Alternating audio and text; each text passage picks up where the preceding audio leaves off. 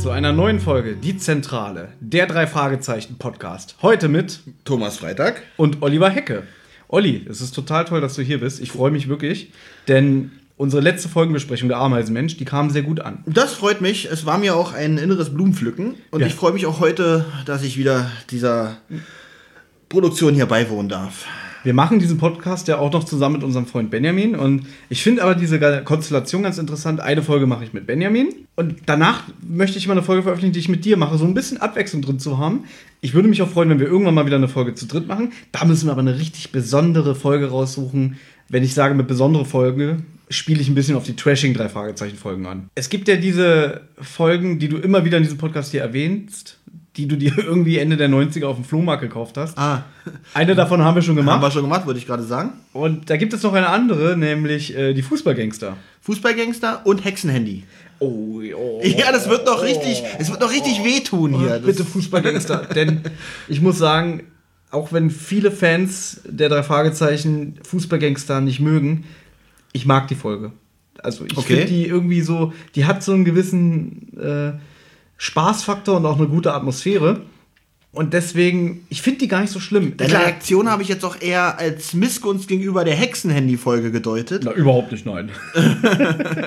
Okay, ähm, kommen wir dazu, wenn wir bei der Folge sind, würde ich Genau, sagen. denn wir reden heute nicht über Fußballgangster, aber ein großer Wunsch meinerseits ist, diese Folge mal wieder mit euch beiden zu machen. Ähm, wir besprechen heute Hörspielfolge Nummer 147, die da heißt Grusel auf Campbell Castle. Diese Folge ist im Februar 2009 als Buch erschienen. Das Hörspiel erschien am 24.06.2011. Erst so spät wegen des Rechtsstreites, der damals war, weil es ist ja zwischen 2005 und 2008 keine neuen drei Fragezeichen-Folgen erschienen. Deswegen kam diese Folge erst ein bisschen später auf den Markt. Ähm, und für dich ist es jetzt eine Premiere. Ja, da, äh, weil äh, ich diese Folge nicht vorher schon kannte, wie die anderen Folgen, die wir bis jetzt besprochen haben, äh, sondern da musste ich mich wirklich ganz neu reinhören. Und das war wirklich ungleich schwieriger, als eine Folge tatsächlich vorzubereiten, die man vorher schon gehört hat, weil da hat man ja schon vorher im Kopf, was man ungefähr sagt und macht. Und hier musste ich mich ja, äh, tatsächlich auf die Folge konzentrieren und was schreiben. Und ähm, ich merke, ich werde alt. Ich kriege das alles nicht mehr so äh, gleichzeitig hin. Meine Multitasking-Fähigkeiten lassen echt nach. Aber ich glaube, ich habe es einigermaßen hinbekommen. Und auf eine interessante Sache, wo ich ja dachte, oh Gott, bin ich jetzt echt zu blöd, kommen wir nachher nochmal drauf zu sprechen. Jetzt weiß ich nicht, wie ich den Satz beenden soll, aber der Kontext ist, ich bin nicht so dumm äh, oder Thomas ist auch so dumm wie ich. Aber wie gesagt, da kommen wir nachher nochmal drauf zu sprechen. Die üblichen Erzähler sind... Ganz kurz. Äh, ja. Ich wollte noch was sagen. Du hast ja schon mal zu mir gesagt, dass du keine neuen drei Fragezeichen-Folgen kennst. Richtig. Und da dieses Hörspiel 2011 erschienen ist und ja relativ aktuell ist, ähm, war es ja für dich jetzt eine relativ brandneue Folge. Gehen wir da im Hörspiel selber drauf ein oder möchtest du schon was dazu sagen, wie du den Stil und die Umsetzung anhand dieser neuen Ära der drei Fragezeichen fandest? Weil du darfst ja nicht vergessen, auch wenn du sagst, Poltergeist ist für dich eine neue Folge, jetzt sind noch mal 14 Jahre ins Land gezogen. Darf ich dir hierzu eine Frage stellen? Werte diese Frage bitte nicht als Bewertung dieser Folge. Welche Zielgruppe möchten die Produzenten mittlerweile eigentlich ansprechen? Ich würde sagen, eigentlich in erster Linie sind ja eigentlich die 8- bis 12-Jährigen, ähm, die damit angesprochen werden sollen. Aber ich denke mir mal, die Zielgruppe ist ja eher wirklich die Fans, die damit aufgewachsen sind. Also unser Alter. Die Mitte 30 bis Anfang Mitte 40-Jährigen. Also, sie wollen auch wirklich keine neuen mehr vom Hocker reißen, wo sie sagen, oh, ich höre mir jetzt diese Folge mal an, drei Fragezeichen, habe ich schon mal gehört. Grusel auf Campbell Castle, das klingt ja interessant. Kommen wir übrigens auch nochmal darauf zu sprechen, auf den Titel. Da muss ich mal reinhören und dann, ach, die ist ja klasse, drei Fragezeichen muss ich mir jetzt öfter anhören. Ich glaube nicht, dass sie da neue Fans rekrutieren wollen, oder? Ich glaube, sie haben den großen Vorteil, dass viele der Fans, die damit äh, aufgewachsen sind, inzwischen ja auch Kinder haben und Familien und dass die damit auch ihre, ihren Nachwuchs quasi anstecken können. Die rekrutieren sich quasi selber. Ich glaube, da haben sie einfach diese drei Fragezeichen Kids für einfach ins Leben gerufen, um die äh, jüngere Zielgruppe äh, ins Leben zu rufen und damit die Erwachsenen sich auch besser fühlen und sagen, ah, die drei Fragezeichen, die Klassiker, das ist noch nichts für euch. Das ist schon was für das gehobene Publikum und die alten Fans. Aber das ist ja gar nicht so schlecht, weil du fütterst jetzt quasi eine neue Zielgruppe mit den drei Fragezeichen Kids an, die dann irgendwann, wenn sie ein gewisses Alter erreichen, dann wieder zu der alten Serie mit neuen Folgen wechseln können. Ja, bis dahin sind die aber alle schon tot, glaube ich. Du siehst das ein bisschen negativ. Auf jeden Fall muss ich sagen, äh, ich bin positiv überrascht. Ich habe mit dem Schlimmsten gerechnet. Und die ganz große Katastrophe äh, blieb tatsächlich aus. Äh, ich, äh, wie soll ich sagen, ich war teilweise aber sehr amüsiert, um das jetzt positiv auszudrücken. Aber da kommen wir ja dann bei der Rezension Punkt für Punkt dann dazu. Der Autor ist ein gewisser Marco Sonnenleitner. Marco Sonnenleitner ist 2002 ähm, dazugestoßen zur Serie als Autor für den Kosmos Verlag, die ja die Vorlagen quasi, die Bücher veröffentlichen und das Tonstudio Europa übernimmt ja quasi die Bücher als Vorlage und setzt es als Hörspiel um. Und Herr Sonnenleitner hat jetzt insgesamt so über 30 Bücher veröffentlicht bzw. zu beigetragen. Und ich muss jetzt sagen, er ist nicht mein Lieblingsautor. Er hat einen ganz speziellen Stil. Irgendwie, mir ist aufgefallen, ich habe auch viele Bücher von ihm gelesen. In seinen Büchern ist immer so eine leicht aggressive äh, Stimmung unter den drei Detektiven. Die zicken sich oft an, die, die streiten sich und das finde ich aber nicht schön, weil damit so, weil normalerweise funktionieren die Detektive ja so ein bisschen in der Harmonie. So, Ja. Die ergänzen sich ja sehr gut. Und irgendwie hat er so die Angewohnheit, so, dass die sich oft immer anzicken und Ist mir in streiten. dieser, in dieser Folge nicht aufgefallen, muss ich sagen. Wenn In ich dieser das jetzt nochmal Revue passieren lasse im In Kopf. dieser Folge ist es auch runtergedreht. Es gibt aber andere Folgen von ihm. Ich möchte eigentlich nur zusammenfassend sagen, ich will jetzt auch gar nicht seinen ganzen Lebenslauf hier durchkauen. ich könnte ja sagen, dass er Lehrer an einem Gymnasium in Memming ist seit 1996. Der hat auch äh, eine eigene Kinderbuchserie namens Tom O'Donnell veröffentlicht, aber damit bin ich überhaupt nicht firm. Ich kenne ihn eigentlich nur als Drei-Fragezeichen-Autor. Und er ist in meinen Augen ah, von der Menge an Veröffentlichungen, die er rausgehauen hat, ist er der schlechteste Drei-Fragezeichen-Autor. Ist meine subjektive Meinung. Es gibt da noch einen anderen Autor, der auch nicht sehr gut ist. Das ist nämlich der André Minninger, der ja auch die Hörspielskripte für das Tonstudio Europa umarbeitet. Der hat aber nicht so viele Folgen. Aber so gemessen an dem teilen die sich beide den letzten Platz, was die Autoren angeht bei mir. Also finde ich ihn wirklich ziemlich schlecht. Marco Sonnenleitner hat nicht so sehr qualitativen Anspruch, was so die Umsetzung seiner Fälle angeht. Da kommen wir aber noch später zu, denn in dieser Folge kommt er ein Rätselvers vor. Das werden wir aber später besprechen. Aber darauf möchte ich mich jetzt schon mal beziehen durch meine Aussage. Ich finde seine Fälle nicht gut und wir haben mit Grusel auf Campbell Castle noch einen relativ guten Fall erwischt. Das liegt aber an der Hörspielumsetzung, denn ich werde natürlich auch ein bisschen Fakten aus dem Buch mit einbringen. Und wir fangen jetzt aber einfach mal an. Genau. Oh, willst du starten? Weil ich habe hier schon wieder Informationen, die vorangestellt werden sollten. Ich starte gerne mal, äh, und zwar mit der Titelmusik, die mir bis dato noch unbekannt war. Richtig. Die ist neu. Ähm, gefällt mir tatsächlich sogar ein bisschen besser als dieses, womit ich mich nie so richtig anfreunden konnte, dieser Gesang. Den fand ich immer sehr gequält und sehr, äh, ja, wir müssen die Namen unbedingt sagen und die drei Fragezeichen nochmal und das muss schön Synthesizer-mäßig klingen und das äh, konnte ich mich nie mit anfreunden. Da finde ich diese ähm, instrumentale Titelmusik doch wesentlich ansprechender, auch wenn man sich daran auch wieder ein bisschen gewöhnen muss. Ich muss dazu sagen, das habe ich auch Benjamin schon letztes Mal gesagt, diese Titelmusik, die wir gehört haben, gibt es seit 2008. Die wurde zur Folge 125 quasi für so einen kleinen Relaunch ab da eingesetzt. Ich habe mich aber inzwischen an der Musik sehr überhört. Ich finde die jetzt nach über zehn Jahren nicht mehr so einprägsam, eigentlich eher nervig, dass ich eher wieder diese Synthesizer-Vocoder-Musik bevorzuge, lustigerweise. Obwohl ich die von Anfang an auch nicht gut fand. Ja. Aber inzwischen habe ich mich so daran gewöhnt, dass ich diese neue Musik eher ähm, überdrüssig bin. Ich würde mir mal wieder ein neues Titelstück wünschen. Ich bin ja noch auf die Musik eingefleischt von Carsten Bohn halt noch durch die ganze Kindheitserinnerung und ich ja nun wirklich wenig der neueren Folgen gehört habe, ist es für mich, glaube ich, noch äh, tatsächlich auch nochmal eine Gewöhnungssache, denke ich mal. Aber es war jetzt keine Vollkatastrophe. Du hast gesagt, für das, was es ist, war es eigentlich gut eingesetzt. Redest du jetzt von der Titelmusik ja, genau, oder allgemein? also ich eine hab- adäquate- Ich habe ja gesagt, definitiv besser als das davor. Okay. Dieser Gesang und daran werde ich mich wahrscheinlich auch besser gewöhnen oder schneller gewöhnen als an das Gequake zuvor. Alles klar. Ja, Ich fange mal kurz an. bitte. Das Hörspiel startet ja damit, dass die drei Detektive an einer Tür klopfen, klingeln, während im Hintergrund so ganz viele Raben zu hören sind. Also man kriegt so ein bisschen den Eindruck vermittelt, die sind irgendwie ein bisschen weiter auswärts, so auf dem Land oder so. Und es scheint schon ein relativ herrschaftliches Haus zu sein. Man will damit vielleicht auch schon wieder ein bisschen Gruselatmosphäre jetzt schon streuen, dachte ich mal. Ich, mir ist es aber positiv aufgefallen. Fand ich gut, dass man da gleich schön mit Atmosphäre beginnt. Ähm, ich habe das zum Beispiel dazu gar keine Notizen gemacht, aber jetzt, wo du es sagst, fällt es mir auch wieder auf, ist mir tatsächlich positiv aufgefallen. Ich erwähne das jetzt, weil diese Szene ist erst, glaube ich, das vierte oder fünfte Kapitel im Buch. Denn das Buch startet eigentlich schon vorher in dem Schloss. Wir befinden uns auf halt, wie schon der Titel sagt, auf einem Castle, das Campbell Castle. Und Bob recherchiert nämlich eigentlich für die Schülerzeitung für einen Vortrag oder ein Referat über historische Gebäude in Kalifornien. Und er bittet den Besitzer von dem Schloss, den Adam Campbell, um Informationen. Und der sagt, ja Mensch, komm doch vorbei. Ähm, dann bekommt er sogar eine Privatführung durch dieses Campbell-Schloss. Das fehlt ja im Hörspiel komplett. Und es startet damit, dass äh, zu Beginn Bob in so einem Kerker eingesper äh, eingesperrt ist. Mhm.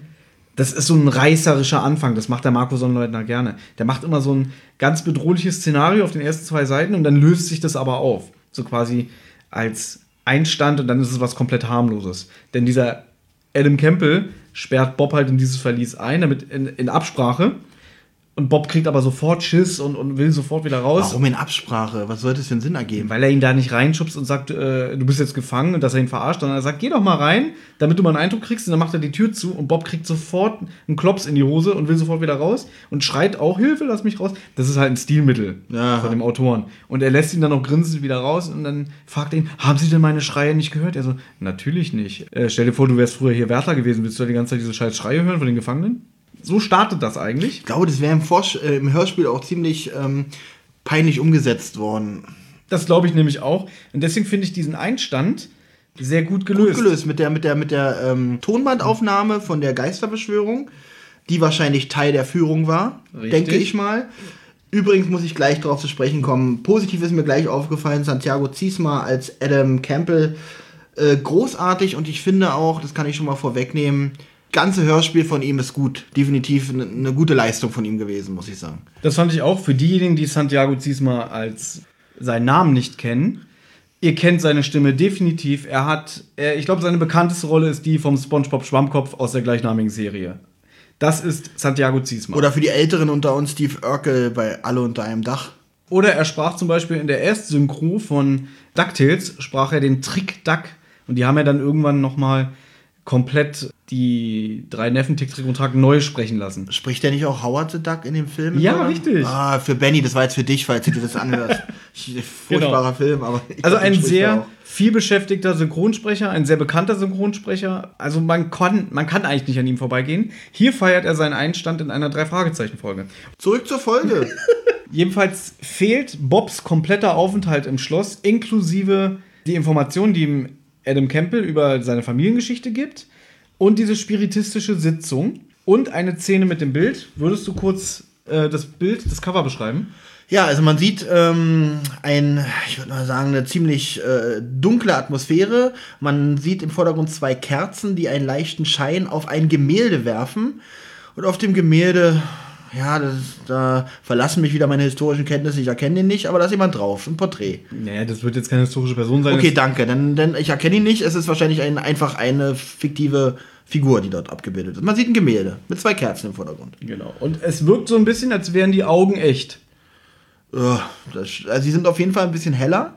Und es sieht tatsächlich aus, wenn da einer durchguckt. Jetzt, wo du es sagst, fällt mir das auf. Sieht so aus, als wenn dieses klassischen, diesen klassischen, ich nenne Anführungsstrichen Horrorfilm, wo die Leute durch Gemälde gucken und die Leute beobachten. Genau, hinter, hinter Bild steht hinter, einer, hinter der Wand und guckt genau, durch. albern. Das, das Aber das sieht man hier, ja. Genau, und das, diese Szene kommt im Buch vor, weil ähm, der Adam Campbell halt, muss man vielleicht auch noch kurz sagen, der ist 35 Jahre alt und er ist halt der Schlossherr und er Sch verwaltet das Anwesen. Warte mal ganz kurz. Adam Campbell, 35 Jahre alt. Ähnlich wie bei äh, ähm, Ameisenmensch muss ich hier fragen, hattest du das Gefühl, einen 35-Jährigen zu hören? Nein. Danke. Er verwaltet das Anwesen, das er von seinen Eltern durch, den frühen, durch deren frühen Tod schon in jungen Jahren ähm, vererbt bekommen hat.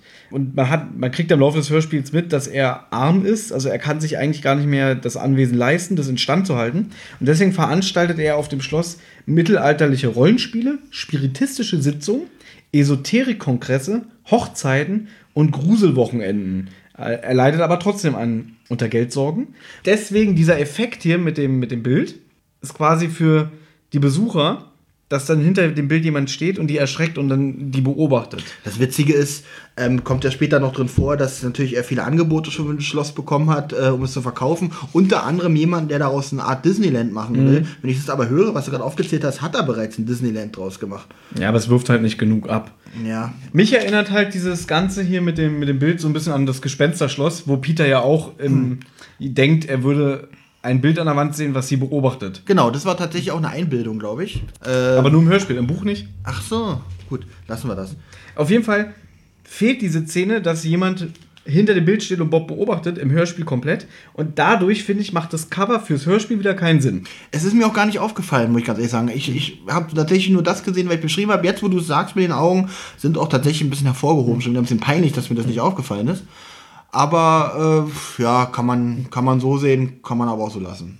Auf jeden Fall fehlt sehr, sehr viel im Hörspiel, was ich aber angenehm finde, weil das Hörspiel startet mit dem Wesentlichen, die Jungs treffen bei Campbell ein, dann stellt sich halt heraus, dass er sagt, äh, Bob, du warst doch bei der spiritistischen Sitzung dabei und hast das mit einem Diktiergerät aufgenommen, spiel mir das doch bitte nochmal vor. Und das finde ich sehr angenehm gelöst, weil dadurch als Hörer kriegen wir jetzt quasi nochmal die spiritistische Sitzung mit, aber wir haben keine Wiederholung. Genau, die hatten auch gleich meine Aufmerksamkeit, muss ich sagen, weil ich war gleich äh, interessiert an dieser Sache, an dieser Geschichte, ähm, an dieser Aufzeichnung auch, wo ich ganz ehrlich sagen muss, das Wesentliche ist auf der Kassette sehr unverständlich. Ich habe kein Wort verstanden von dem, was Samuel angeblich gesagt hat und äh, habe ich jetzt überlegt, spul's jetzt nochmal zurück und hörst nochmal genau hin, dachte ich so, nee, lass einfach mal weiterlaufen und guck mal, was passiert.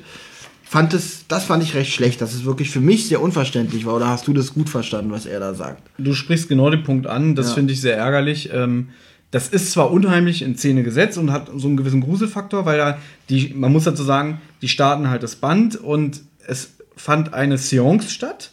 Und das macht der Adam Campbell ja, wie schon angesprochen, ähm, lädt er sich dann halt Leute ein oder die können sich bei ihm anmelden und dann macht er eine Geisterbeschwörung, so wie man das kennt. Alle fassen sich an den Händen und er ist dann quasi das Medium. Und das ist aber eigentlich abgesprochen mit seinem Butler, dem Edward, der Der die Effekte dazu macht. Richtig, genau. Genau. Und dann kommt halt eine Geisterstimme, die aber im Hörspiel so unverständlich ist, dass man wirklich Probleme hat zu verstehen, was der da sagt. Das fassen zwar die Detektive später nochmal zusammen. Ich kann ja mal kurz vorsehen, Ja. vorlesen, was der Geist sagt. Im Grund des Feuers, mein Vermächtnis, im Westen. Rapunzel ließ ihr Haar fallen.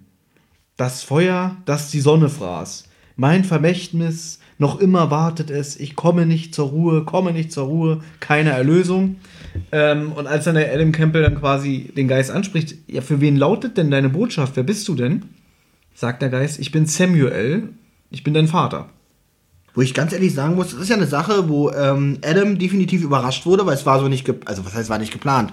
So laufen die Sachen ja nicht ab. Also er hat nicht damit gerechnet, natürlich schief gegangen, äh, dass sein Vater da auf einmal spricht, wo ich mich frage, es kommt ja später raus, dass der ähm, Butler angeblich verhindert war, weil er ein Auto, weil er eine Autopanne hatte, wo ich mich aber auch frage, sprechen die sich direkt vor dieser Veranstaltung nicht noch mal kurz ab oder sehen die sich vorher nicht noch mal?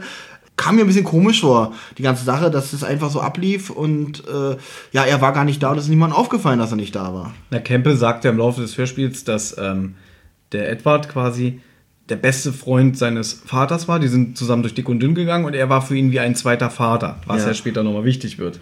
Und wahrscheinlich vertraut er ihm so dermaßen, dass er wusste, der hat schon alles vorbereitet, der wird sowieso im Hintergrund sein. Lustigerweise diese Szene, die ich eben besprochen habe mit dem, mit dem Bild. Bob sagte, "Hä? die Augen sind echt, ich werde beobachtet. Und dann grinst der Campbell und dann fragt Bob ihn, Edward? Und dann sagt halt Campbell, wer weiß. Und damit wird halt suggeriert, Edward ist schon da. Und, und kümmert sich um alles im Hintergrund. Dieses mit dem Kerker und auch was du jetzt äh, nochmal äh, wieder von dir gegeben hast, äh, da, da, da zeigt sich von Adam mir ein ganz anderer Charakter, als ich im Hörspiel eigentlich. Äh, so vorwitzig kommt er da gar nicht vor. Äh, da ist er eher so zurückhaltend und, und nicht so von wegen, oh, hier, hm, keine Ahnung. Also in dem Buch hat er tatsächlich offensichtlich einen anderen Charakter als hier im Hörspiel, stelle ich gerade fest. Das ist auch richtig. Ähm, aufs Buch will ich auch später nochmal äh, separat zurückkommen, weil, wenn wir nachher zur Wertung kommen.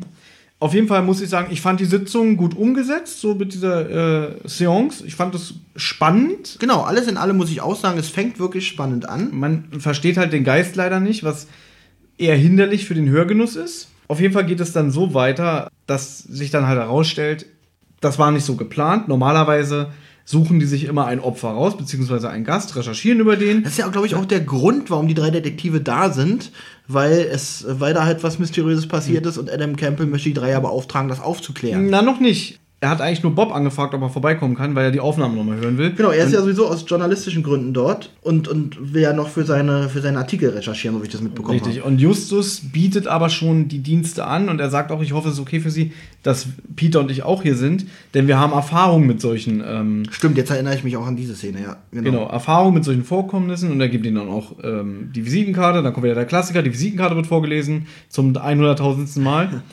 aber eine Frage habe ich, was, was ich nicht verstanden habe, das ist jetzt bestimmt wieder total unsinnig, was ich frage. Der macht ja quasi diese ganzen Veranstaltungen. Normalerweise wäre doch eigentlich so eine spiritistische äh, Sitzung Betrug.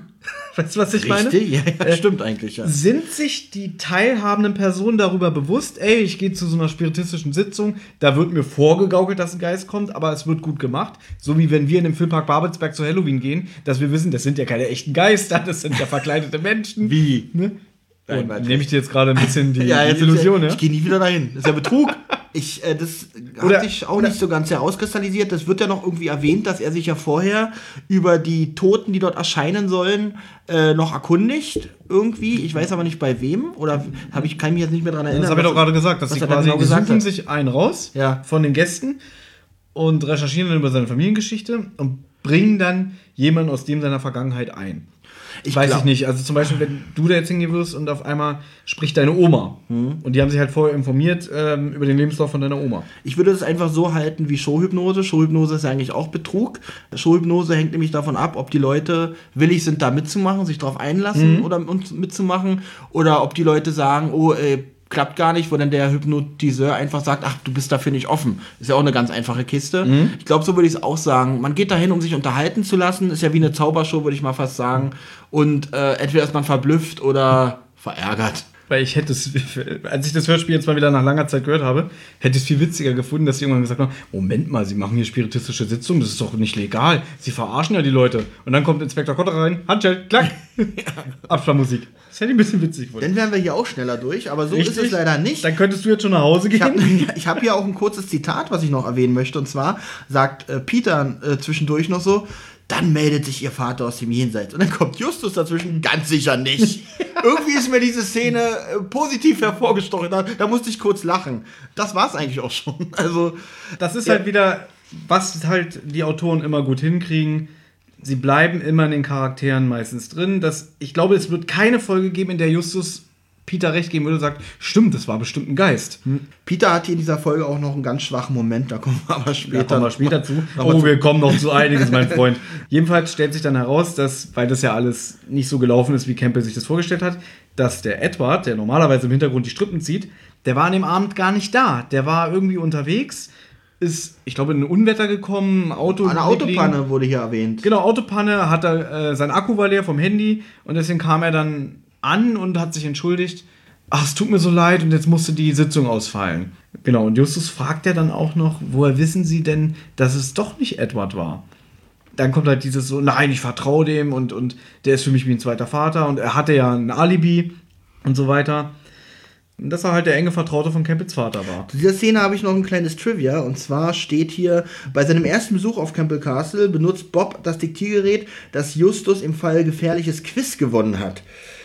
Wo ich mir jetzt auch sage, interessantes Trivia, das wird ja im Hörspiel nicht erwähnt. Das kann man sich jetzt einfach ausdenken oder wird es im Buch erwähnt, dass es dieses Diktiergerät ist? Das wird im Buch erwähnt. Okay, dann macht es schon wieder Sinn, weil sonst würde ich mich denken, ja, könnte ich auch sagen, er hat es von seinem Vater geschenkt bekommen, als er seinen ersten Milchzahn verloren hat, aber ist ja Geier was. Aber wenn es im Buch erwähnt ist, dann ist es hier ein berechtigtes. Ja, du darfst nicht vergessen, das, was du gerade vorgelesen hast von dem Wikia-Eintrag, Ja. bezieht sich natürlich auf das Gesamtwerk. Und das sind jetzt die Fakten aus dem Buch. Würdest du bitte hier nicht meine Quellen verraten?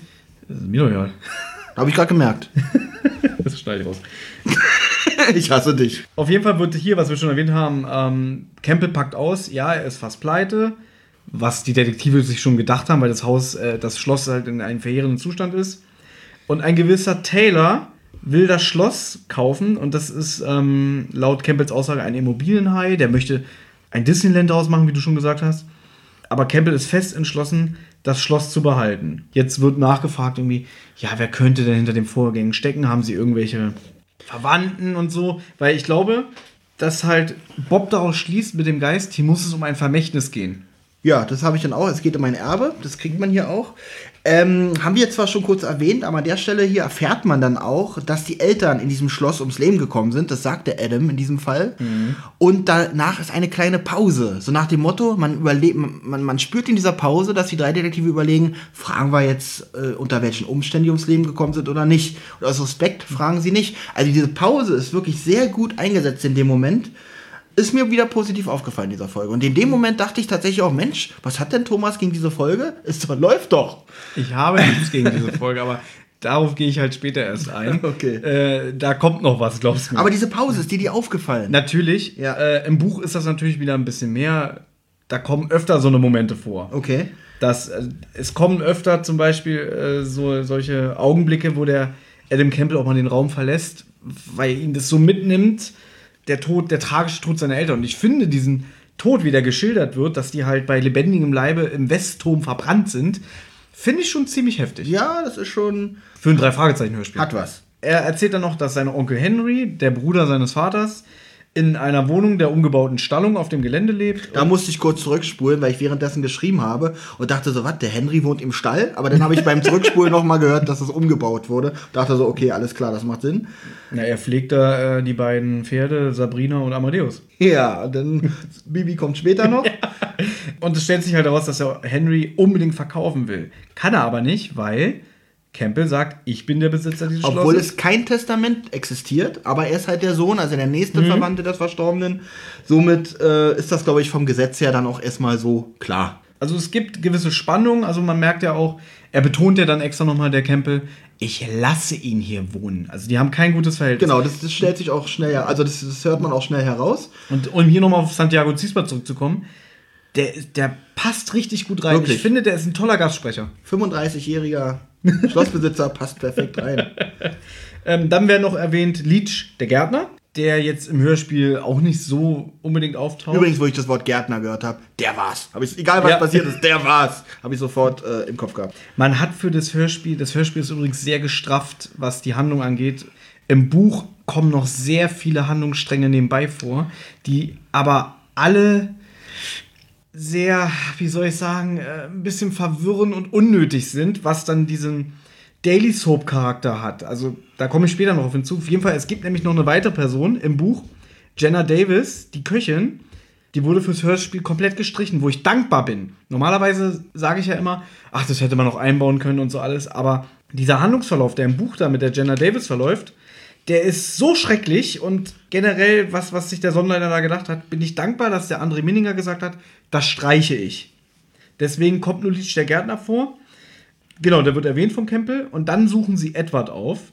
Einfach um ihn zu fragen nochmal, genau. was da vorgefallen ist. Und sie finden, äh, sie klopfen, keiner sagt was, sie, geht, sie treten ein und Edwards Zimmer ist total verwüstet. Äh, es sind Kampfspuren zu sehen und sogar ein blutiger Handabdruck. Stopp. Ein blutiger Handabdruck jetzt wäre eigentlich der Moment, wo jeder normale Mensch sagen würde, okay, ich sehe Kampfspuren, er ist verschwunden, sind blutige Flecken, ich rufe die Polizei. Aber was machen Sie? Justus schließt erstmal daraus, dass es eventuell alles vorgetäuscht sein könnte. Wie er darauf kommt, ist mir in dem Moment echt auch ein ganz, ganz großes Rätsel. Und auch der Campbell, dass der nicht sagt, Jungs, ich, ich bedanke mich für eure Dienste, aber das wird mir jetzt hier eine Spur zu krass. Ja, deswegen hat er aus, aus geschäftlichen Gründen, hat Justus ja gesagt, es ist bestimmt also vorgetäuscht, wir bleiben an der Sache dran. Deswegen, keine Polizei. Keine Polizei. Deswegen gehen wir jetzt in die nächste Szene über. Sie untersuchen Edwards Zimmer. Ich möchte noch abschließend zur ersten Szene sagen, dass ich die sehr stimmungsvoll umgesetzt fand und gesagt habe, bis hierhin macht das Hörspiel Spaß. Wirklich, hatte ich in dem Moment auch gedacht. Also in dem Moment war wirklich alles super. Aber es bleibt nicht. genau. Sie ähm, befragen alle im Schloss. Hören Sie die Kassette in dem Moment nicht nochmal sogar? Das machen Sie nach den Untersuchungen. Das machen Sie nach den. Genau. Ich nämlich, dann habe ich hier Lücken. Okay. Sie hören das Band nochmal neu ab. Oh, die versteht Und, wieder nichts? Ja, es ist so genau derselbe. Ich habe mir extra nochmal Mühe gegeben, aber keine Chance. Der gleiche schreckliche Soundeffekt. Und sie deuten die Worte als Botschaft auf ein Vermächtnis. Habe ich jetzt hier nochmal stehen. Ich glaube, das hatten wir eigentlich auch schon erwähnt. Sie deuten das alles als einen Vorgang und als eine Zeitangabe. Deswegen kommen sie dann auf den Turm im Westen, wo es gebrannt hat, anhand der Botschaft. Wir werden jetzt die Botschaft jetzt hier nicht nochmal neu deuten. Wir sagen einfach, was, was passiert. Es gibt da einen Moment, wo Justus kurz überlegt und dann geht er an den PC. Ganz schlecht. Also diese Szene habe ich mir auch notiert. In dem Moment dachte ich, also Justus sagt so, ich muss mal etwas äh, überprüfen. Und dann sagt sagt Bob, das ist eigentlich meine Aufgabe. Ja, das ist so Was ist denn das schon wieder? Also in dem Moment hat es die ganze Stimmung kaputt gemacht. wie so ein Fünfjähriger. Ja, ja. Aber ich bin doch für die Recherche verantwortlich. Passt das auch gar nicht zu seinem Charakter? Eigentlich überhaupt nicht. Er ist eigentlich so ein abgeklärter, selbstreflektierter Typ, der so eine, so eine kindische äh, Reaktion gar nicht bringen würde. Und dann kommen die, noch diese dämlichen Hackgeräusche auf dem Computer dazu, wo ich auch dachte, oh Gott, Die sind mir nicht die aufgefallen. sind mir aufgefallen. Guck, hörst dir bitte nachher nochmal an. ich finde eigentlich eher Bob schrecklich, weil Ja. und das ist auch definitiv improvisiert in meinen Augen. Das steht nämlich nicht im Buch und dann, dass sich da der Andreas Röhrig gedacht hat, ah, da muss noch ein kleiner Gag rein. Und aber der ist, ich finde ihn auch nicht gut. Kann improvisiert sein sogar, ja. Da Belassen wir es dabei. nachher nochmal einen Punkt. Und jetzt wieder Supergenie Justus findet raus, dass vor 15 Jahren, drei Monaten und drei 14 eine partielle Sonnenfinsternis war, was genau von der Zeitangabe den Brand einengt. Also sie wissen jetzt, genau an dem Tag sind meine Eltern da oben in dem Turm qualvoll verbrannt. Ja, sehr gut, das hat er dann nochmal unterstrichen. Hier kommt auch eine Stelle, wo sie die, wo sie das Gedicht nochmal oder die, die, die Worte nochmal durchgehen und dann sagt Peter, Grund des Feuers. Was, was, soll, was soll denn das sein? Und dann kommt Bob, äh, nee, dann kommt Justus. Was war eigentlich der Grund für das Feuer? Da dachte ich auch so, Mensch, Justus ist ja ein Genie, darum ist er der Anführer dieser drei. Wir sind jetzt schon im Turm, ne? Die sind jetzt schon im Turm, ja. Ach, stimmt, stimmt, die sind schon im Turm. Äh, da habe ich gar nichts weiter zu geschrieben, weil, naja, sie gehen halt zum Turm. Äh, was soll da sein? Ähm, dazu muss ich sagen, diese ganzen Andeutungen und Rätsel, das ist eine Spezialität von dem Autoren Marco Sonnleitner und das hasse ich. Der konstruiert immer so ganz, ganz viele Rätsel und Verse, was ja sehr kreativ ist. Und da kommen wir später auch nochmal zu, wenn dann diese Rätselvers-Schnitzeljagd losgeht. Aber man hat als Hörer nie so wirklich die Möglichkeit mitzukombinieren. Genau, man hat da die Möglichkeit nicht zu, es ist alles, äh, man, man kann nicht nachvollziehen, wie äh, ähm, die drei Detektive auf die Lösungen kommen. Ähm, um auf eine andere Folge zu sprechen zu kommen, wo das sehr gut gelöst ist, und zwar die ähm, gefährliche Erbschaft. Da ist es so ähnlich, aber das ist eine richtig, richtig gute Folge, wo auch so eine Rätsel drin sind, die aber wirklich sehr nachvollziehbar gelöst sind und die dem Hörer auch wirklich Spaß machen. Du hast es erfasst, da kann ich Ja. auch gar nichts äh, zu, hinzufügen. Jedenfalls, sie sind dann im, im, im Westturm und da ist laut Erzähler alles verbrannt. Und dann ist auch die Frage, sag mal, trägt uns denn der Boden hier? Ist ja alles verkohlt und dann. Ich dachte eigentlich an der Stelle, dachte ich, na, kommt jetzt ein Justus Dickenwitz? Aber nein, das haben sie sich wahrscheinlich in dem Moment, da ja da zwei Menschen verbrannt sind, vielleicht aus Pietätsgründen gespart, diesen Witz. Jedenfalls sagt Campbell, darunter ist ein Stahlboden unter dem Holzfußboden, der, das wird uns tragen. Jetzt kommt wieder was. Auf die Frage hin, wie ist denn überhaupt das Feuer entstanden? Durch ein altes, durchgeschmortes Kabel, was von unten nach oben verläuft und aus dem Loch in der Decke kommt. Jetzt kommt's. Im Buch damals stand drin, dass sich das Feuer von oben nach unten ausgebreitet hat. Ich bin ja kein Brandschutzexperte. Jetzt frage ich dich.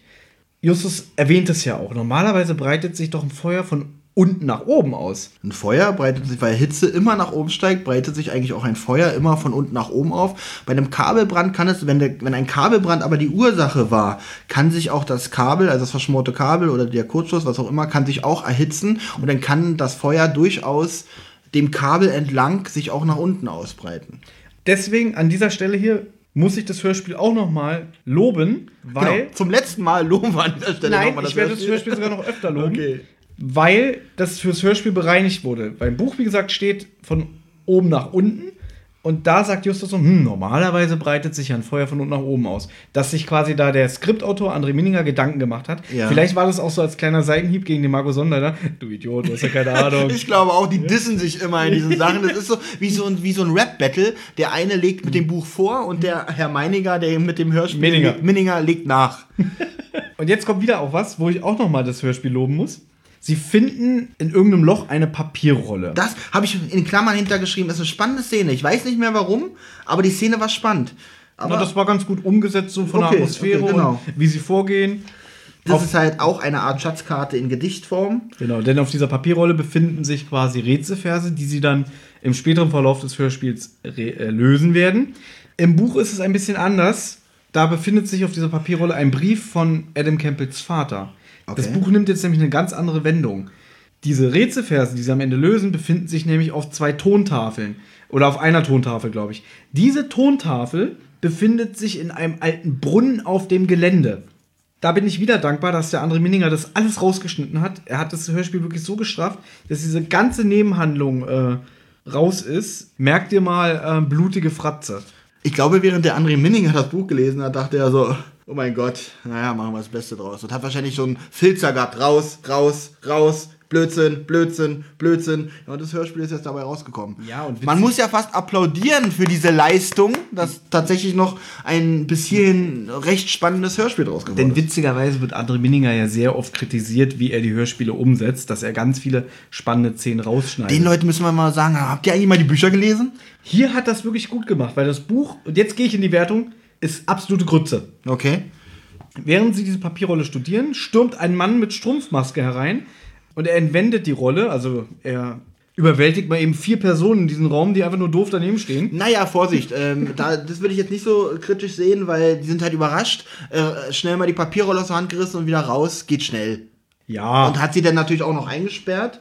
genau, aber diese Tür, Das habe ich zum Beispiel nicht. Was macht Peter mit dieser Tür? na, also, er rennt einmal durch. Der dünnste von allen, er schlägt die Tür ein. Was ist denn das schon wieder für ein Scheiß? Peter ist sportlich. Okay, er er hat sportlich. Muskeln. Und ich er, hat wahrscheinlich Justus durchgeworfen durch die Tür. Ne, Okay, was denkst du jetzt? Du hast ja auch schon Actionfilme in deinem Leben gesehen. Wie bricht man eine Tür auf?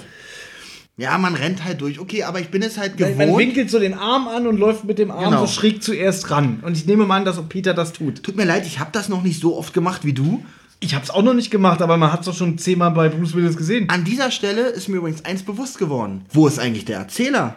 Denn bis jetzt taucht der Erzähler, in dem Fall Thomas Fritsch, noch nicht auf. Stimmt nicht, der war schon am Ende der ersten Szene, hat er zusammengefasst, dass die Detektive etwas Zimmer untersucht haben. Und ich Taucht- glaube, er hat auch gesagt, sie dass sie sich in den Westturm begeben. Taucht noch nicht auf bis Doch, hierhin. also der ist schon aufgetaucht. Taucht noch nicht auf bis hierhin. Ja, in deinen äh, Aufzeichnungen. Aber er Richtig. ist schon da gewesen, glaub es mir. Also auf jeden Fall macht er sich hier sehr rar. Aber Thomas was, Fritsch was ich nicht kenne, weil zum Beispiel hätte ich jetzt, äh, bin, bin ich es gewohnt von den drei Fragezeichen, dass äh, das nochmal erzählt wird. Und, und, und äh, in dem Moment nimmt Peter Anlauf und bricht die Tür ein. Ja gut, das habe ich jetzt sehr, sehr schlecht gemacht. Nee, ich finde es aber gut geschauspielert. Ja, ähm, naja, es sind ja nur Geräusche, die man hört. Na gut, Was, was aber ist da gut geschauspielert? Also, wieso? Peter sagt, geht, tret, tretet alle beiseite. Bob sagt auch noch, okay, okay, geht zurück. Dann rennt er los, hört man ja, und dann bricht die Tür auf und dann wird gesagt, super, Peter. Was willst du da jetzt krass, noch umsetzen? krass finde ich, aber er weiß, er weiß gar nicht, in welchem Zustand die Tür so richtig ist, außer dass sie ein bisschen verbrannt ist und rennt einfach los. Es hätte auch tierisch nach hinten gehen, losgehen können, muss ich sagen. Ja, das wäre witzig gewesen. Nee, dann ist dahinter auf einmal die Treppenstufen abgesägt. Ja. Keine Ahnung. Ich finde, wir verlieren uns gerade ein bisschen in dieser Türaufbrechszene. Kommen wir mal zu dieser albernen Verfolgung, die jetzt kommt. Oh, Moment, Moment, Moment. die teilen sich nämlich auf. Äh, Peter sagt, er wird den Strumpfmaskentypen verfolgen. Campbell sagt, er geht zur Straße. Justus soll sich die Rückseite vom Schloss äh, vornehmen, damit Richtig. sie ihm den Weg abschneiden In dem können. Moment, in diesem Zeitraum, wo sie das aber klären, ist der Typ wahrscheinlich schon an Altersschwäche gestorben.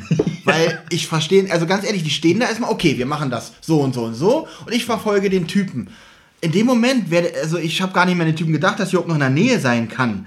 Das fand ich in dem Moment Jetzt bist, echt. äh, jetzt bist du aber sehr kritisch. Ja, bin weil ich. du vergisst wieder das Medium-Hörspiel. Wie wollen sie es denn anders machen? naja, Es muss ja irgendwie schnell gehen, aber es muss ja auch verständlich sein. hier hätte man eventuell den Erzähler wieder ins Spiel bringen können. Ne, es gibt ja Leute, die bevorzugen, wenn Handlung quasi vorgespielt durch die Schauspieler wird. Nicht, Und wenn dadurch Logikfehler entstehen. ich finde das überhaupt nicht unlogisch. Die rufen sich zu, ich gehe zur Straße, ich gehe zum Bootsanlegesteg. Also Peter ruft fast gar nicht. Er also so habe ich es noch in Erinnerung, habe es ja wirklich nur einmal gehört. Da steht da und die klären das kurz alles. Und das sind, vergehen, glaube ich, 15 Sekunden oder so, in die äh, der schon. Naja, ja, das finde ich jetzt sehr kritisch von dir. okay, wie du meinst. Wenn ich jetzt diesen Podcast als Unbeteiligter hören würde, würde Ja. ich jetzt in die Kommentare schreiben, Olli ganz schön pingelig. Äh, gerne, das wäre für mich ein Kompliment. Bitte schreibt das rein, wenn ihr der Meinung sind, dass ich hier zu kritisch bin. Sehr, sehr gerne. ähm, Ja, Peter rennt dem Typen hinterher. und Strumpfmaskenkerl flüchtet mit dem Motorboot. Wichtig noch zu sagen, Bob soll nämlich an die Bootsanlegestelle zum Wasser sich begeben. Und jetzt erzählt, glaube ich, der Thomas Fritsch, dass Peter den Typen so lange verfolgt, bis er sich am Bootsanlegesteg befindet. Jetzt kommt wirklich Kritik. Peter befindet sich an der Bootsanlegestelle, es ist niemand zu sehen, ein Motorboot ist zu hören Und man sieht, wie sich ein kleines Licht auf dem Wasser entfernt. Peter redet mit sich selber, er steht auf dem Steg und sagt, ach scheiße, was soll ich denn jetzt den Jetzt muss, ich, sagen? jetzt muss ich den drei wieder von meinem Misserfolg erzählen. Genau. So, jetzt, Fand ich unnötig. jetzt musst du dir folgende Szene vorstellen. Und wir greifen jetzt vor, weil sonst kann ich darüber nicht meckern. Okay. Ein alter Bekannter der drei Fragezeichen Ja. taucht in dieser Folge auf. Ja. Es handelt sich um Skinny Norris. Ja. Skinny Norris wurde beauftragt, diese Seance quasi zu, äh, zu stören, zu leiden. Er hat sich als der Samuel ausgegeben am Anfang des Und Hörspiels. er sollte für ein bisschen Spuk sorgen. Richtig. Und das ist auch etwas, was im Buch vorkommt und fürs Hörspiel dankbarerweise gestrichen wurde. Es taucht nämlich im Hörspiel ein, eine gewisse blutige Teufelsfratze auf, die, die steht mal am Fenster und erschreckt die Jungs. Dann gibt es diese Szene im Buch, wo ähm, die in diesen alten Brunnen runtersteigen. Das ist auch so albern. Peter hält ein Seil und alle steigen runter in den Brunnen, finden einen geheimen Gang und diese Tontafeln. Und dann dreht Peter sich um und auf einmal hat er so diese Teufelsfratze vor sich, lässt das Seil los. Justus ist gerade dran, fällt fast 50 Meter in die Tiefe, ich übertreibe jetzt. Und dann kann er aber wieder das Seil Oh packen Gott. und Justus ist gesichert. Dann geht er hoch und dann sagt Peter, ja, diese Teufelsfratze war wieder da. Und sie ist aber weg, wo ich so denke, Peter erschreckt sich, lässt das Seil los, packt wieder an, guckt weg und der Typ ist davon geflogen oder was? Naja, während der Aufregung und äh, während Peter das versucht, das Seil wieder zu sichern, kann er sich ja schon unbemerkt um Staub machen. Also da ist er, das kann ja schon sein, dass er, ganz ehrlich, jetzt wo ich höre, blutige äh, Teufelsfratze, das hätte ich, glaube ich, gut gefunden noch in der Folge. Ich bin so froh, dass so das ein paar Schockmomente mit dieser blutigen Teufelsfratze fände ich, fänd ich gut. Skinny war auch übrigens derjenige, der hinter dem Gemälde Bob angeguckt hat. Ah, okay. Auch das fehlt natürlich im Hörspiel. Aber wir schweifen gerade extrem ab. Jedenfalls. Jetzt kommt eine Szene- ist, ja. Genau, erzähl du. Jetzt kommt die Szene, also man hört Geräusche, man weiß aber nicht, was passiert. Auch hier weiß ich nicht, ob man einen Erzähler hätte einbauen können. Ich fand es jetzt aber okay. Auf jeden Fall äh, habe ich jetzt Fragezeichen ge geschrieben, weil, war da, weil die, das Hörspiel da noch nicht so weit war. Wird Pi Peter ins Wasser gezogen? Fragezeichen. Und so war es ja dann auch. Na, Moment. Er sagt ja im, im, im Monolog, dass er Geräusche unter den Planken vernimmt. Und er sagt auch, hm, ist etwa jemand im Wasser? Und dann im Buch wird so beschrieben, dass er sich auf die Planken legt und mit der Nasenspitze fast ans Wasser geht, um zu prüfen, was da ist. Und dann wird er ins Wasser gezogen. Dann kommt wieder unheimlich Musik. Von, na, von hier, es kommt dann Musik und dann dachte ich, was ist denn das für ein scheiß Break? Aber das, das, das, äh, das war ein äh, Werbespot von Spotify in dem Moment. Ach so, wirklich? ja. Das ist witzig. Das ist, das heißt, da musste ich auch kurz über mich über eine Dummheit lachen. Na, Peter taucht wieder auf, nachdem Genau. er eine Sekunde unter dem Wasser war. Justus Ei zur Hilfe. Und Campbell auch. Fragt ihn auch, was ist denn passiert. Und Peter wird von denen ans Wasser gezogen und faselt irgendwas von, Von einem Wassergeist. Ich dachte so, oh mein Gott. Also, er hätte da gesagt, ich glaube, mich hat da irgendwas, irgendjemand ins Wasser gezogen, aber von einem Wassergeist zu reden. Andere Sache ist, was hier auch nicht aufgeklärt wird, wie lange hat Skinny da unten gewartet, bis er da mal zum Einsatz kommen kann? Und das ist der Knackpunkt. Das ist so witzig. Stell dir folgende Situation vor. Wir wissen ja, dass Skinny nicht der Strumpfmaskentyp war. Genau. Er wurde ja beauftragt, um Spuk und Trouble an dem Schloss zu veranstalten. Das ist sein Auftrag. Jetzt weiß ich nicht, wo Skinny sich die ganze Zeit aufhält. Jedenfalls klaut der Typ die Papierrolle und flüchtet zum Anlegesteg. Es wird äh, später im Hörspiel stellt sich heraus, die haben nichts miteinander zu tun. Denn der Ja. Typ, der diese Papierrolle ähm, geklaut hat, arbeitet für eine dritte Partei, die auch schon hier erwähnt wurde, das sagen wir aber später sagt Skinny sich jetzt just for fun, ich gehe mal runter ins Wasser, was wohl nur so drei Grad Kälte hat oder so.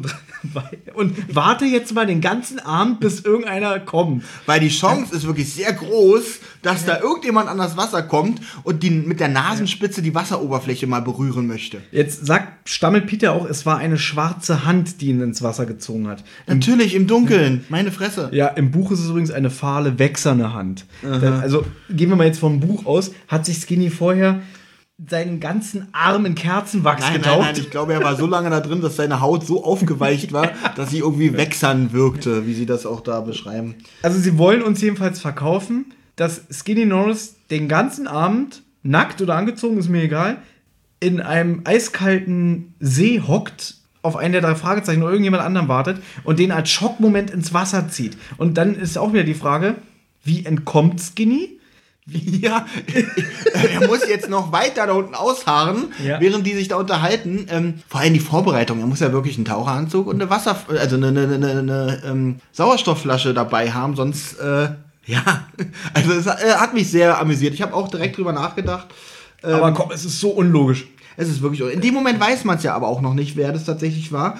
In dem Moment ist es nämlich auch so, dass man denkt, dass man genau das für so unlogisch hält, dass man auch denkt, oh, was ist da vor, was war das für eine Hand? Ja, aber nachher die Auflösung ist natürlich total Schwachsinn. Aber gut, Olli, du bist jetzt auch Mitte 30 und du wirst ja bestimmt nicht gedacht haben, oh, das war bestimmt ein Monster. Nein, das habe ich definitiv nicht gedacht. Ich habe auch gedacht, äh, ich, ich war auf jeden Fall auf die Auflösung gespannt und naja, sparen wir uns das. Genau. Campbell Jetzt- stellt jedenfalls fest, dass Bob nicht da ist, der ursprünglich sich unten Ko- kommen wir gleich noch mal am zu. Wasser aufhalten sollte. Äh, an dieser Stelle erkundigt sich Justus aber, wie die Verfolgungsjagd äh, nach dem Strumpfmaskentyp verlief. Daraufhin sagt Peter, ich habe ein Motorboot gehört. Justus daraufhin, dann ist der Kerl wohl damit geflohen. Ach stimmt, jetzt Genialer Typ. mich. Also darum ist er auch wirklich der Anführer der drei, weil er so richtig gut Schlussfolgern kann. Das ist für mich der Eindruck, dass Justus wirklich immer dümmer wird. Fandest du Justus dumm in der Folge? Nee, wie gesagt, seine, was er sagt, finde ich oft dumm. Äh, Dass er sich dafür so feiert. Wahrscheinlich hat er selber sich einen Schulterklopfen dafür gegeben, dass er das geschlussfolgert hat. Du kannst diesen modernen Justus Jonas nicht mehr mit dem Justus aus den ersten 30 Folgen vergleichen. Ich fand ja immer, das ist ja das Besondere und das Magische an den alten Folgen. Justus ist halt schon ein sehr kluger, geistig überlegener Junge, der sich super geschwollen Artikulieren kann, ja. Artikulieren kann, genau. Und in den alten Fällen ist es auch oft so, dass er zum Beispiel Erwachsenen damit voll den Wind aus den Segeln nehmen kann. Dass irgendwie, es kommt jemand und, und, und, und konfrontiert die Jungs, was macht ihr denn hier? Und er kann sich so mit seiner Wortwahl elegant daraus lösen, dass derjenige erstmal total baff ist. Weil er damit auch gar nicht rechnet. Ich glaube, im Erwachsenenalter hat er es auch schwieriger, die Leute zu beeindrucken. Ich weiß nicht, wenn ein 16-Jähriger sich trotzdem noch so ausdrücken kann, kann man damit, glaube ich, immer noch jemanden beeindrucken. Oder Sind die 16 in dieser? ja, die sind jetzt 16. 16, 17. Die sind keine 13 mehr. Ja, dass sie keine 13 mehr war, ist mir nach 30 Jahren durchaus bewusst, aber ich dachte, die altern realistisch mit den Folgen mit. Dachtest du, die sind jetzt Mitte 20 oder was? Nein, ich dachte, die sind jetzt wirklich 30-jährige Detektive. Nein! Was hast du denn für eine Vorstellung von drei Fragezeichen? Habe ich dir gerade erklärt. Ja, denkst du wirklich, okay, wir haben jetzt Folge 198, Ja. dass die jetzt Mitte 50 sind und Ja, immer noch Gott, auf dem wenn es Schrottplatz. gute Detektive sind. Was ist denn das für ein Leben? ja, traumhaft. Jetzt sollten sie aber langsam anfangen, Geld dafür zu nehmen, weil Das find sonst äh, wird es mit dem. Das finde ich auch gerade ein bisschen witzig, dass du wirklich denkst, die sind jetzt schon Mitte 50 und immer noch. Andersrum ist halt äh, Santiago Ziesma Mitte 30. Das ist übrigens ein äh, ganz wichtiger Aspekt.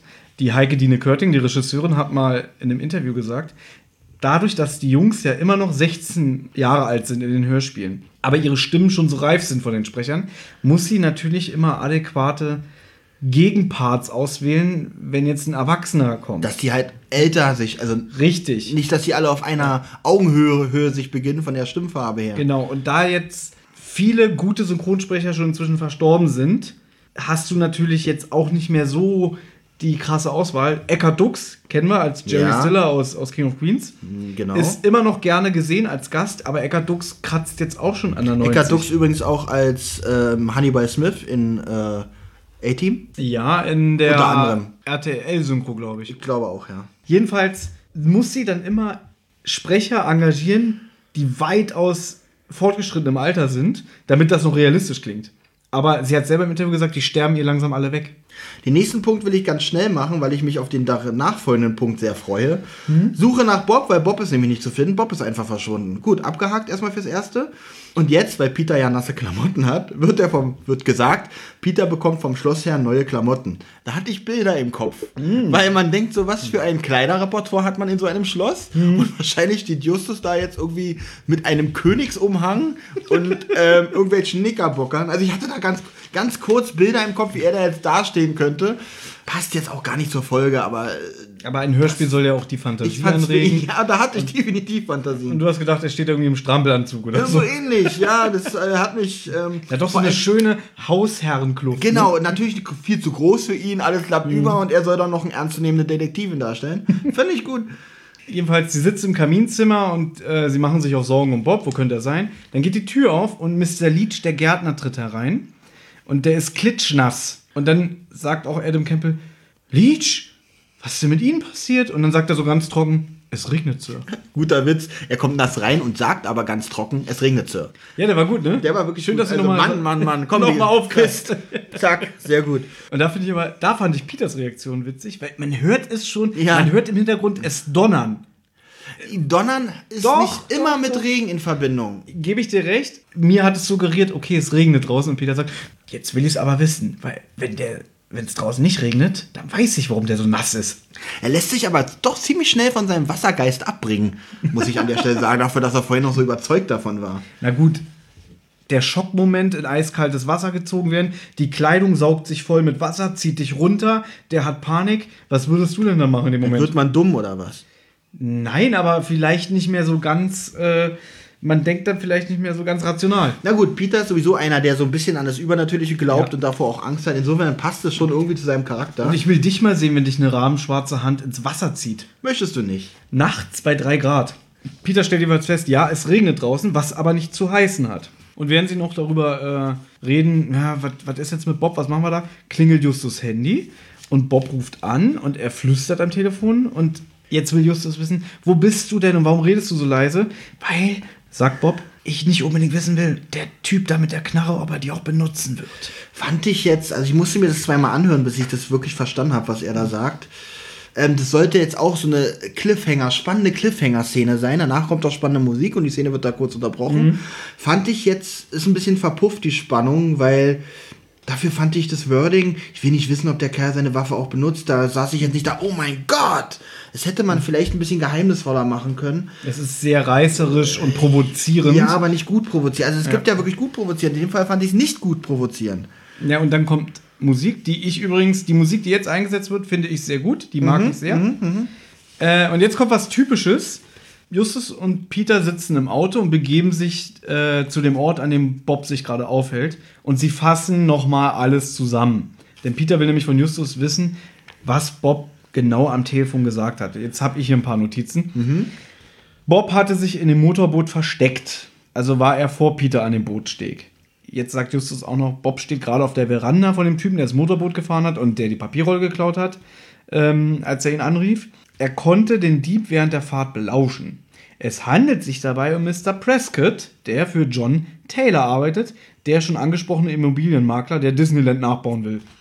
Prescott war, das habe ich wirklich gemerkt, war auch, äh, sie sagen das zwar, aber er war bei der spiritistischen Sitzung dabei, denn auf dem Aufnahmediktiergerät hört man, wie Santiago diesmal sagt, stell Mr. Prescott.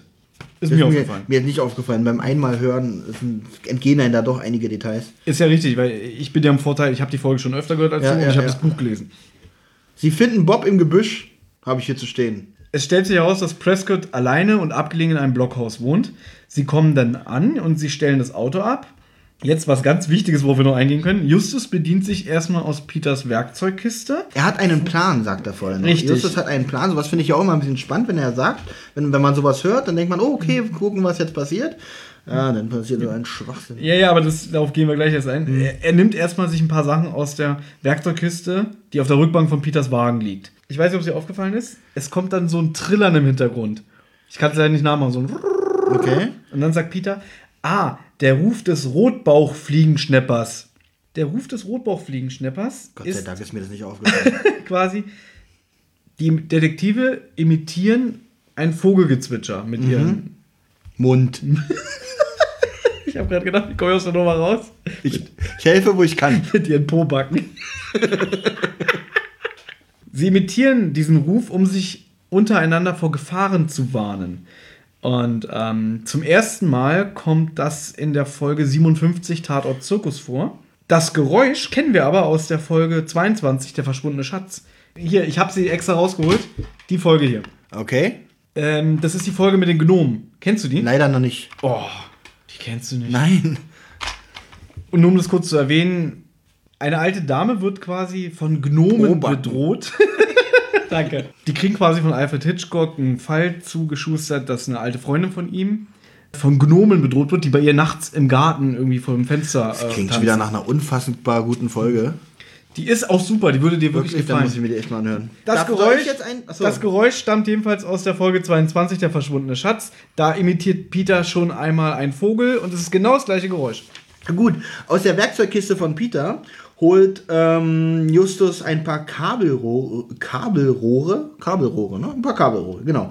Und äh, mit der Bemerkung, warum hast du sowas in deiner Werkzeugkiste? Und Ja. diese Stelle äh, möchte ich sagen, und ich glaube, Thomas ist da meiner Meinung, es klingt sehr improvisiert. Das ist und auch schlecht improvisiert. improvisiert. Auch Weil- das. Weil warum sollte er Kabelrohre, nicht keine Kabelrohre in seiner Werkzeugkiste haben, verdammt nochmal. Ja, das klingt so blöd, irgendwie so, als säßen die da im Studio und die lesen das. Und dann bringt hier der Oliver Rohrbeck so was Persönliches rein, so, warum sollte man denn Kabelrohre drin haben und wieso gerade Peter? Und dann macht er halt diesen Spruch und hier der Jens Wawritschek reagiert auch so, äh, äh. Ich glaube, er war da wirklich äh, äh, ein bisschen, dachte so, "Hä, was erzählt er da für Müll? Und ich glaube, er fand es auch scheiße. Aber glaube, woll, was wollen, wollen sie damit irgendwas andeuten oder ist es einfach nur eine blöde Bemerkung? ich glaube, das ist eine blöde Bemerkung. Eine wirklich unpassende Bemerkung, ähnlich wie, ich bin doch für die Recherchen hier zuständig. Was Ja, auch Ne, aber nicht. bleib doch mal dabei. Was würdest du denn mit Blaserohre machen? Äh, Quatsch, mit Blaserohre. Die funktionieren die Kabelrohre zu Blaserohren um. Ja. Aber es ist schon sehr verdächtig, Olli. Du hast Kabelrohre dabei. Verrückt, oder? In meiner Werkzeugkiste. Ja, das Das ist ist schon. schon, also da habe ich sogar noch vielleicht einen Schraubenzieher drin. Ganz verrückt. Nein. Sie nehmen auch noch Fensterkit mit. Das, wie schon gesagt, funktionieren sie zu Blaserohre um und der Fensterkit ist quasi die Munition. Jetzt geht die Handlung weiter. Wir fassen das jetzt mal ein bisschen schneller alles zusammen. Dieser Prescott ist halt in seinem Haus und Bob meint irgendwie, der scheint jetzt wohl irgendwie mit seinem Auftraggeber sich in Verbindung zu setzen und der studiert jetzt die Papierrolle. Und jetzt kommt etwas, wo ich sage, hm, da nehmen sich die Detektive wieder ganz schöne Freiheiten raus. Sie schmeißen einen schweren Stein durchs Fenster, um den Typen aus der Reserve zu locken. Wo ich auch mal denke, wie weit dürfen Detektive gehen? Weil sie beschädigen ja persönliches Eigentum. Ja. Ja, der Typ hat sich auch nicht mit Ruhm bekleckert, er hat die Papierrolle Die geklaut. wissen ja nicht mal, ob das überhaupt seine Blockhütte ist, in der er da ist. Ja, Davon ähm, mal abgesehen, aber dass du halt denkst, der Zweck heiligt die Mittel. Na, ich sag mal so, aber so viel künstlerische Freiheit gönne ich den Autoren auch. Sonst könnte, ich glaube, sowas würde man in jeder Folge finden, wo man denkt, hier gehen sie ein bisschen weit. Was ich jetzt gerade witzig finde, was ich hier gerade bei mir lese, naja, erster Schwachpunkt der Folge. Erster? Ja, den bin ich auch gerade echt Die, erschüttert. die ganze Szene am Steg mit dem Wasser, mit dem Wassergeist Genau. fandst du nicht schwach. Da, darum bin ich gerade selber erschüttert, ob ich den Rest der Folge wirklich so unaufmerksam gehört habe, dass ich bis jetzt noch wohlwollend der Folge gegenüber gestimmt war. Aber es ist auf jeden Fall ein sehr großer Schwachpunkt. Nee, definitiv nicht der erste, aber auf jeden Fall einer der größten, möchte ich sagen, dieser Folge. Ich fand das eigentlich sogar ein bisschen witzig, die ganze Szene. Aber erzähl. Nö, was soll ich dazu erzählen? Er kommt halt rausgerannt, die drei Detektive zielen auf ihn, haben sich natürlich in verschiedenen Richtungen aufgeteilt. Das heißt, er bekommt einmal ein Kügelchen von links, einmal ein Kügelchen von rechts und einmal noch von vorn oder von hinten, so um ihn zu verwirren, um ihn da in eine falsche Richtung zu locken. Und dann sagt er, glaube ich, noch sowas wie, ja, jetzt weiß ich, wo du bist. Also er hat gerade aus drei verschiedenen Richtungen wurde er gerade beschossen und glaubt jetzt aber zu wissen, wo er ist. Ich, äh, Na, Moment. Er ist natürlich sehr aufgebracht und sagt, zeig dich, du Saukerl. Ja, dann kriegt ja. er an die linke Halshälfte so ein Kügelchen ran und dann sagt er, ach, das kam von links, jetzt finde ich dich. Dann schießt aber ein anderer von den drei Detektiven aus einer anderen Richtung und dann, oh, jetzt bist du da drüben. Finde ich für ein Kinderhörspiel unterhaltsam und ganz nett. Ganz ehrlich, wenn jetzt nicht 147 auf dem Cover stehen würde, sondern 22, fände ich es sogar besser. Weil das würde dann wieder mehr so in die Zeit passen. So wirkt es so ein bisschen. für mich wirkte die, gan- für mich war die Ah. ganze Szene albern. Ja, Justus hält ja dann noch so einen Monolog und dann so, ha, ich habe ihn getroffen, jetzt ist Bob dran. Justus übernimmt quasi die Erzählfunktion, Genau. wundert sich auch noch, dass Peter zögert. Ich nehme an, Peter hat vielleicht auch einmal daneben geschossen, kann ja auch mal sein. Und Justus nutzt die Gelegenheit, weil der Typ jetzt quasi rasend durch die Nacht rennt, um seine äh, Blaserohre-Mörder zu finden. Dann geht er in das Haus und er findet auf dem Tisch die Papierrolle, die nimmt er an sich. Dann findet er auch noch einen Hefter? Oh, Schnellhefter mit dem Namen Edward Crockett, der Butler. Und jetzt kommt eine ganz schwierige Ja. Szene, finde ich. Jetzt kommt eine sehr schwierige Szene. Ja, und zwar hört man jetzt als Hörer, hört man jetzt Schritte im Hintergrund. Und dann setzt Musik ein und der Erzähler sagt auch, dann ertönten Schritte. Der Erzähler fasst die Ereignisse dann der Nacht zusammen. Also wir hatten jetzt quasi die Schritte, dann kommt Übergangsmusik. Wir haben quasi einen Cliffhanger. Und dazu muss ich sagen, das macht der Marco Sonnleitner für sein Leben gern. Der baut eine spannende Szene auf. Musst du dir vorstellen. So wie Ja, wir es jetzt hier gerade ja. haben. Oder stell dir folgende Situation vor. Sagen wir mal, Justus hängt mit einer Hand an einem Cliff und 100 Meter geht es runter auf, Ste steinige Felsen im Wasser. Und sagen wir mal, an der linken Hand hängt Peter und an den Füßen hängt Bob. Und, oben würde jetzt jemand erscheinen, und würde mit dem Fuß ausholen und gleich im nächsten Moment auf Justus Hand treten. Das ist der Cliffhanger. Dann kommt das nächste Kapitel. Die drei Detektive saßen auf dem Schrottplatz Ja. bei Kaffee und Kuchen zusammen und genossen Mathildas Kirschkuchen. Und dann reden sie darüber, haben wir ein Glück gehabt, dass dann der Poli Kommissar kam und den überwältigt hat und seine fünf äh, Polizisten uns gerettet haben. Genauso war es hier. Genau. das macht, aber das ist Sonnenleiter. Da Okay. kann jetzt, kann Europa, das Hörspielstudio, nichts dafür. Das ist so ein typischer Sonnenleiter. Und hier ist es genauso. Der Die hätten Erzähler, die Szene ja ausspielen können. nee, der Erzähler sagt dann, dass äh, Schüsse gefallen sind. Justus konnte durch ein Fenster Ja, fliehen. Nicht nur, dass er Ja. das nur nochmal zusammenfasst. Es ist genauso, wie du es gerade beschrieben hast. Ja. Er fängt an mit die drei Detektive. Ich kann leider meine eigene Schrift hier gerade nicht lesen. Die, dass wirklich die drei Detektive äh, trafen sich, glaube ich, nochmal Bei Campbell und erzählen ihm das, und ja. erzählten ihm das. Wo ich dachte, die drei Detektive, was ist denn jetzt mit Justus? Was erzählen die ihm denn Ja. jetzt? Äh, und, dann, und dann kommt halt das, der Erzähler, der sonst bis jetzt sich sehr zurückhalten, zurückgehalten hat, äh, kommt jetzt hier und erzählt die wichtigste Geschichte hier, die Also- wichtigste Szene. Ich finde, das ist ein ganz schlechtes Stilmittel, Ja. ein ganz schlechter, schlechte Umsetzung. Stell dir mal vor, du guckst Indiana Jones. Und Indy wird gerade von dieser großen Kugel im Tempel verfolgt. Schnitt. Abspann und da steht, was, was der Rest Ja, noch ist. besser, er sitzt dann hier bei sich wieder zu Hause äh, an seinem College und dann, und dann, müsst ihr euch vorstellen, hat sich eine Tür geöffnet, wo ich reinspringen konnte und war gerettet. Könnte man jetzt noch stundenlang drüber reden, finde ich ganz schwach von Marco Sonnenleiter. Und das Problem ist, das macht er nicht nur einmal, das macht er in jedem seiner Bücher, was ihn in meinem Ansehen nicht gerade fördert. Vor allem, es ist, dass ihm selber nicht auffällt, dass, es, dass er die Spannung in dem Moment sofort kaputt macht oder der, der Spannung auch keinen Wert weiterhin gibt. Das ist wirklich, ja. Mhm. Das jetzt ist sehr schade. Kommen wir jetzt zu einem Knackpunkt dieser Folge. Sie machen sich nämlich jetzt an die Lösung des Gedichts. Tust du mir Gefallen? äh, ja. Das fassen wir jetzt aber alles ganz oberflächlich zusammen, Äh, oder? möchte, wollte ich gar nicht weiter zusammenfassen, weil ich ehrlich gesagt äh, da ausgestiegen bin. Richtig. Muss ich ganz ehrlich sagen. Ich kann das ja mal vorlesen, damit ihr Hörer ungefähr eine. Ähm, Das war der Punkt nämlich, wo ich dachte, ich bin dumm, Mhm. aber hier festgestellt habe, Thomas ist genauso dumm. Oder es macht wirklich keinen Sinn. Nee, es macht keinen Spaß Okay, zuzuhören. das weil, auch. Weil, das habe ich ja vorhin schon erzählt, der Marco Sonnenleitner quasi, er ist ja fantasievoll, was das angeht, muss ich ja sagen. Die, Ja, die Rätsel sich lesen sich alle sehr gut. Ist recht kreativ. Aber du hast als Hörer nicht die Chance mitzukombinieren. Es ist alles sehr konstruiert und er nimmt sich da auch sehr viele Freiheiten raus. Ich lese jetzt nur den Rätselvers vor und dann belassen wir es dabei. Mhm. Der Anfang grenzenloser Furcht, wo feucht verdarbet frech Gebein, liegt tief unter dem Mann begraben, der Großen lehrte groß zu sein. Er sieht den bunten Harlekin, den jenseits erzbewährter wacht, ein Mann einst aus Iberien mit seinen Händen hat vollbracht. Der Sohn unseres Vaters Vaters, gleich neben Keiners Liebe, bekam für Davids Mühen indes nur Spott und vorher Hiebe. Doch blieb die Jungfrau ihm erspart, die auf der anderen Seite das Leben grausam zu sich nahm, das man dort drüben weihte. Dort, wo das höchste Licht erhält, was meine letzte Gabe, doch nur die Mäßigung kann sehen, was ich zu geben habe. Und aus diesem ganzen Rätselvers deuten die jetzt irgendwelche Maler, irgendwelche Bilder, die im Schloss hängen. Frech Gebein, ein äh, Gebein steht dann quasi für Tod und Frech steht für ein Dieb, also ein, ein, ein krimineller Toter, bla bla. Ich will das jetzt gar nicht weiter erörtern. Jedenfalls hetzen sie jetzt durchs ganze Schloss.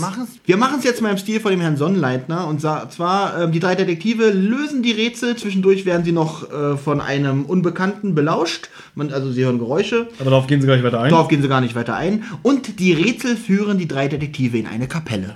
Richtig, genau. Sehr gut zusammengefasst, weil dieser ganze Rätselscheiß, den, den muss man sich nicht geben. Also da kann man auch wirklich äh, abschalten, wenn da sowas kommt wie Nun, also hier äh, N-O-O-N, High Noon, und daraus Volker Peter No dann One No. One und so ein Scheiß und alles. Die Rätselverse bringen jedenfalls die drei Detektive und Adam Campbell in die Kapelle. Und da kommt jetzt auch schon wieder sowas total komisches, wie Justus jetzt das löst. Es geht um Mäßigung. Mäßigung bedeutet Bescheidenheit, was wiederum dann heißt, aha, in der letzten Bank von der Kapelle suche ich mir den unbeka- unbequemsten Sitz raus, ohne Kisten. Ich weiß es nicht mehr. Also ich habe hier einfach nur zusammengefasst, Justus zieht mal wieder seine One-Man-Show ab. Richtig. Weil er äh, bezieht seine Kollegen auch gar nicht mit ein. Er rennt da rum, macht und tut, erklärt gar nicht, was er da macht. Der Hörer sitzt eigentlich auch nur teilnahmslos daneben und denkt so, dann lass mal machen, mal gucken, was dabei rauskommt. Ich finde es ja nicht schlecht geschauspielert, aber ich finde es so an den Haaren herbeigezogen und es macht keinen Spaß, dazu zu hören, wie er darauf kommt. Definitiv. Äh, genau, es macht ja ein bisschen Spaß, dem Hörer auch die Möglichkeit zu geben, das nachvollziehen zu können, dass man sich selber auch ein bisschen sagt, Mensch, haben wir zusammen gelöst, ja. Ja, aber ich hat so man eine- hier keine Chance. Wenn ich so eine Rätsel konstruiere, die, wenn ich dann plötzlich irgendwie in einer anderen Sprache das deute und so, Ja. wo du ja gar nicht drauf kommen kannst, dann ist das einfach nicht schön gelöst. Ich habe hier als nächsten Punkt einfach, sie entdecken ein Geheimfach. Genau, und da befindet sich ein kleines Schatzkästchen drin. Wir sind heute wirklich sehr schnell. Ja, ne? Ähm, und dann taucht der Onkel auf, Onkel Henry. Übrigens sehr schlecht gesprochen. Genau, ich mag die Stimme auch nicht. Ich würde ganz kurz mal, um das, äh, dass ihr euch das mal in euren Ohren zergehen lassen könnt, was jetzt passiert. Thomas darf gleich die Einzelheiten erläutern. Henry kommt, der Gärtner kommt, Inspektor Kotter kommt und Edward kommt. Und alle relativ dicht hintereinander. Und Thomas da hat jetzt die Ehre und das Vergnügen zu erklären, was es damit auf sich Also hat. ich nehme an, das waren jetzt deine Notizen dazu. Ja, mehr habe ich. Mal, Henry kommt und schnappt sich den Schatz. Gärtner kommt mit Skinny Norris am Schlawittchen. Inspektor Cotter kommt. Und Edward kommt. Also dazu habe ich tatsächlich. Ich also, es, es wirkt mir fast so, als wenn die da irgendwie Miss Marple parodieren oder ich. Es ist eine Parodie. Es Es ist- ist, so, so dieses typische, ich, ich kann das nicht aussprechen, De Ex Machina, wo jemand plötzlich aus dem Nichts auftaucht, der aber Ja. eine wichtige Funktion hat und alles auflöst. Und dann auch im richtigen Moment aufsagt. Nicht so schnell. So Richtig. zum Beispiel, genau in dem Moment, wo er seinen Satz hat, seinen Einsatzsatz kommt da rein. Aber genau so ist es. Ich glaube, der Leech, der sagt es nicht so schnell und er hat halt Skinny Norris am Schlafittchen und jetzt stellt sich raus, dass Skinny für diesen ganzen Spuk verantwortlich war. Und er, er begrüßt ja auch dann die drei Detektive hier.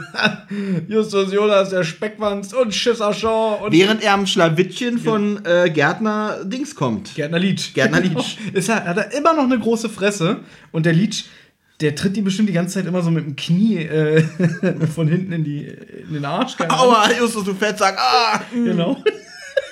Peter, du Schisser. Es stellt sich jedenfalls raus, dass Skinny von Edward engagiert wurde, um für Spuk zu sorgen.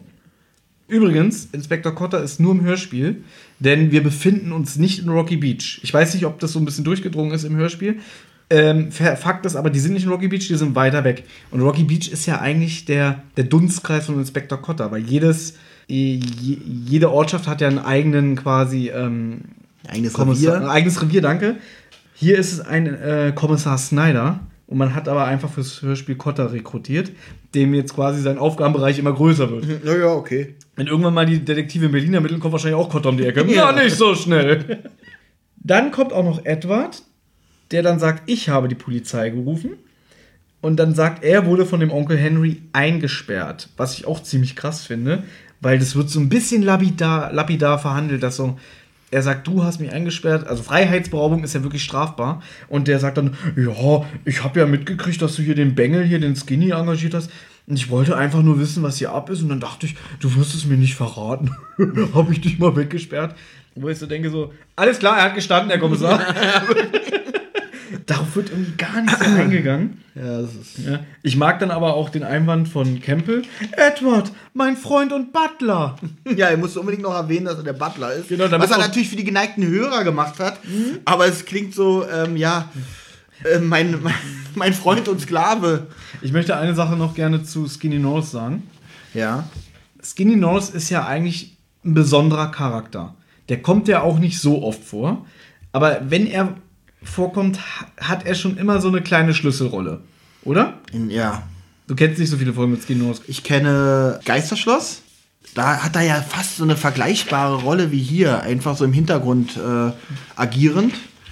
Das ist die einzige Folge, die ich mit Skinny Norris kenne. Der lachende Schatten kommt auch vor. Äh, stimmt, da kommt er auch vor. Die rätselhaften Bilder. Rätselhaften Bilder kommt er auch vor. Stimmt. Also ich kenne schon einige Folgen. Aber ich habe ihn tatsächlich nicht so auf dem Schirm, außer dass ich weiß, dass es der Erzfeind ist. Genau, und hier wirkt er so, so beliebig, finde ich. Also er wird komplett verbraten. Und ich glaube, Skinny Nose ist jetzt auch nicht bei jedem Fan die beliebteste Figur. Na, ich finde die Figur, ich finde es gut, dass die drei so eine Art Widersacher haben, der hin und wieder mal auftaucht und ja, störend einwirkt, möchte Ja, ich nicht immer ganz sagen. aber- ehrlich, ob das jetzt Hans aus dem Nachbardorf gewesen wäre oder Ja. Skinny Nose. Nee, genau, in dem Fall, in, der, in dieser Folge, die wir heute besprechen, hätte das jeder Schwanz sein können. Den er da am Schlawittchen hat.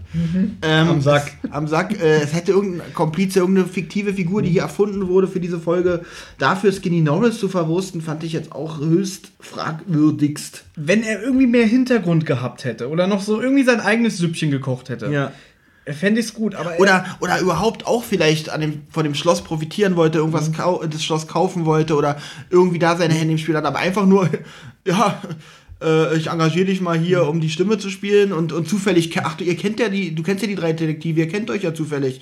Äh, auch halt ein bisschen. auch das wird überhaupt wie ist nicht er überhaupt an, wie ist Edward an, an Skinny Norris übrigens? Äh, per Anzeige. Per Anzeige. Das habe ich mir, da habe ich mir keine Notiz gemacht. Haben Hab Sie. Lust auf leicht kriminelle Geschäfte, die sich nur am Rand der Legalität bewegen? Ich bin Ihr Mann. Ja, was ist das für eine Anzeige? Also ganz ehrlich, äh, äh, das fand ich auch sehr witzig. Stimmt, dass ich mir da keine Notiz zu gemacht habe, ja. Das Problem ist, ich habe jetzt hier nur, guck mal, ich habe eine ganze Seite. Ja. Hier ist meine letzte Notiz drauf. Ja. Lies bitte vor. Also letzte Szene, Flöte, Klarinette. Ja. Ähm, vielleicht um das noch kurz zusammenzufassen. Der Edward hat Skinny Norris für den Spuk beauftragt. Es stellt sich heraus, dass Edward Adam Campbells leiblicher Vater ist. Dass er früher auch ein kleiner Ganove, ein Dieb war. Er war laut eigener Aussage auf dem Weg in die Hölle. Und er hat den, den William, Samuel Campbell, Entschuldigung, William Campbell ist, glaube ich, der Urahn. Samuel Campbell hat er bei irgendeiner Gelegenheit mal bestohlen. Der Samuel hätte ihn ja der Polizei ausliefern können. Er hat ihn aber unter seine Fittiche genommen, weil er an das Gute Menschen glaubt. Und hat ihn quasi bei sich dann beschäftigt. Er hat dann mit seiner Frau ein Kind bekommen, der, der, der Edward. Die Mutter ist aber gestorben weil aus irgendwelchen Gründen der Samuel und seine Frau keine Kinder bekommen konnten, sie aber so vernarrt in Edwards Sohn waren, haben sie es quasi so verkauft, dass, dass die beiden seine Eltern wurden. Also er hat er quasi gesagt, Er hat sich, er hat sich äh, verpflichtet gesehen, äh, dieses, diese Edeltat von dem äh, Samuel wieder gut zu machen und wollte ihm halt sein, sein Kind schenken. Also hat ihm das Kind überlassen, damit, äh, um, um, um, ein, um wieder gut zu machen, was Samuel für ihn getan hat. Und hat jetzt im Laufe der letzten Jahre, sage ich mal, von den finanziellen Sorgen von dem Adam äh, erfahren und wollte ihm irgendwie rei- sein ge- angesammeltes Reichtum irgendwie zukommen lassen.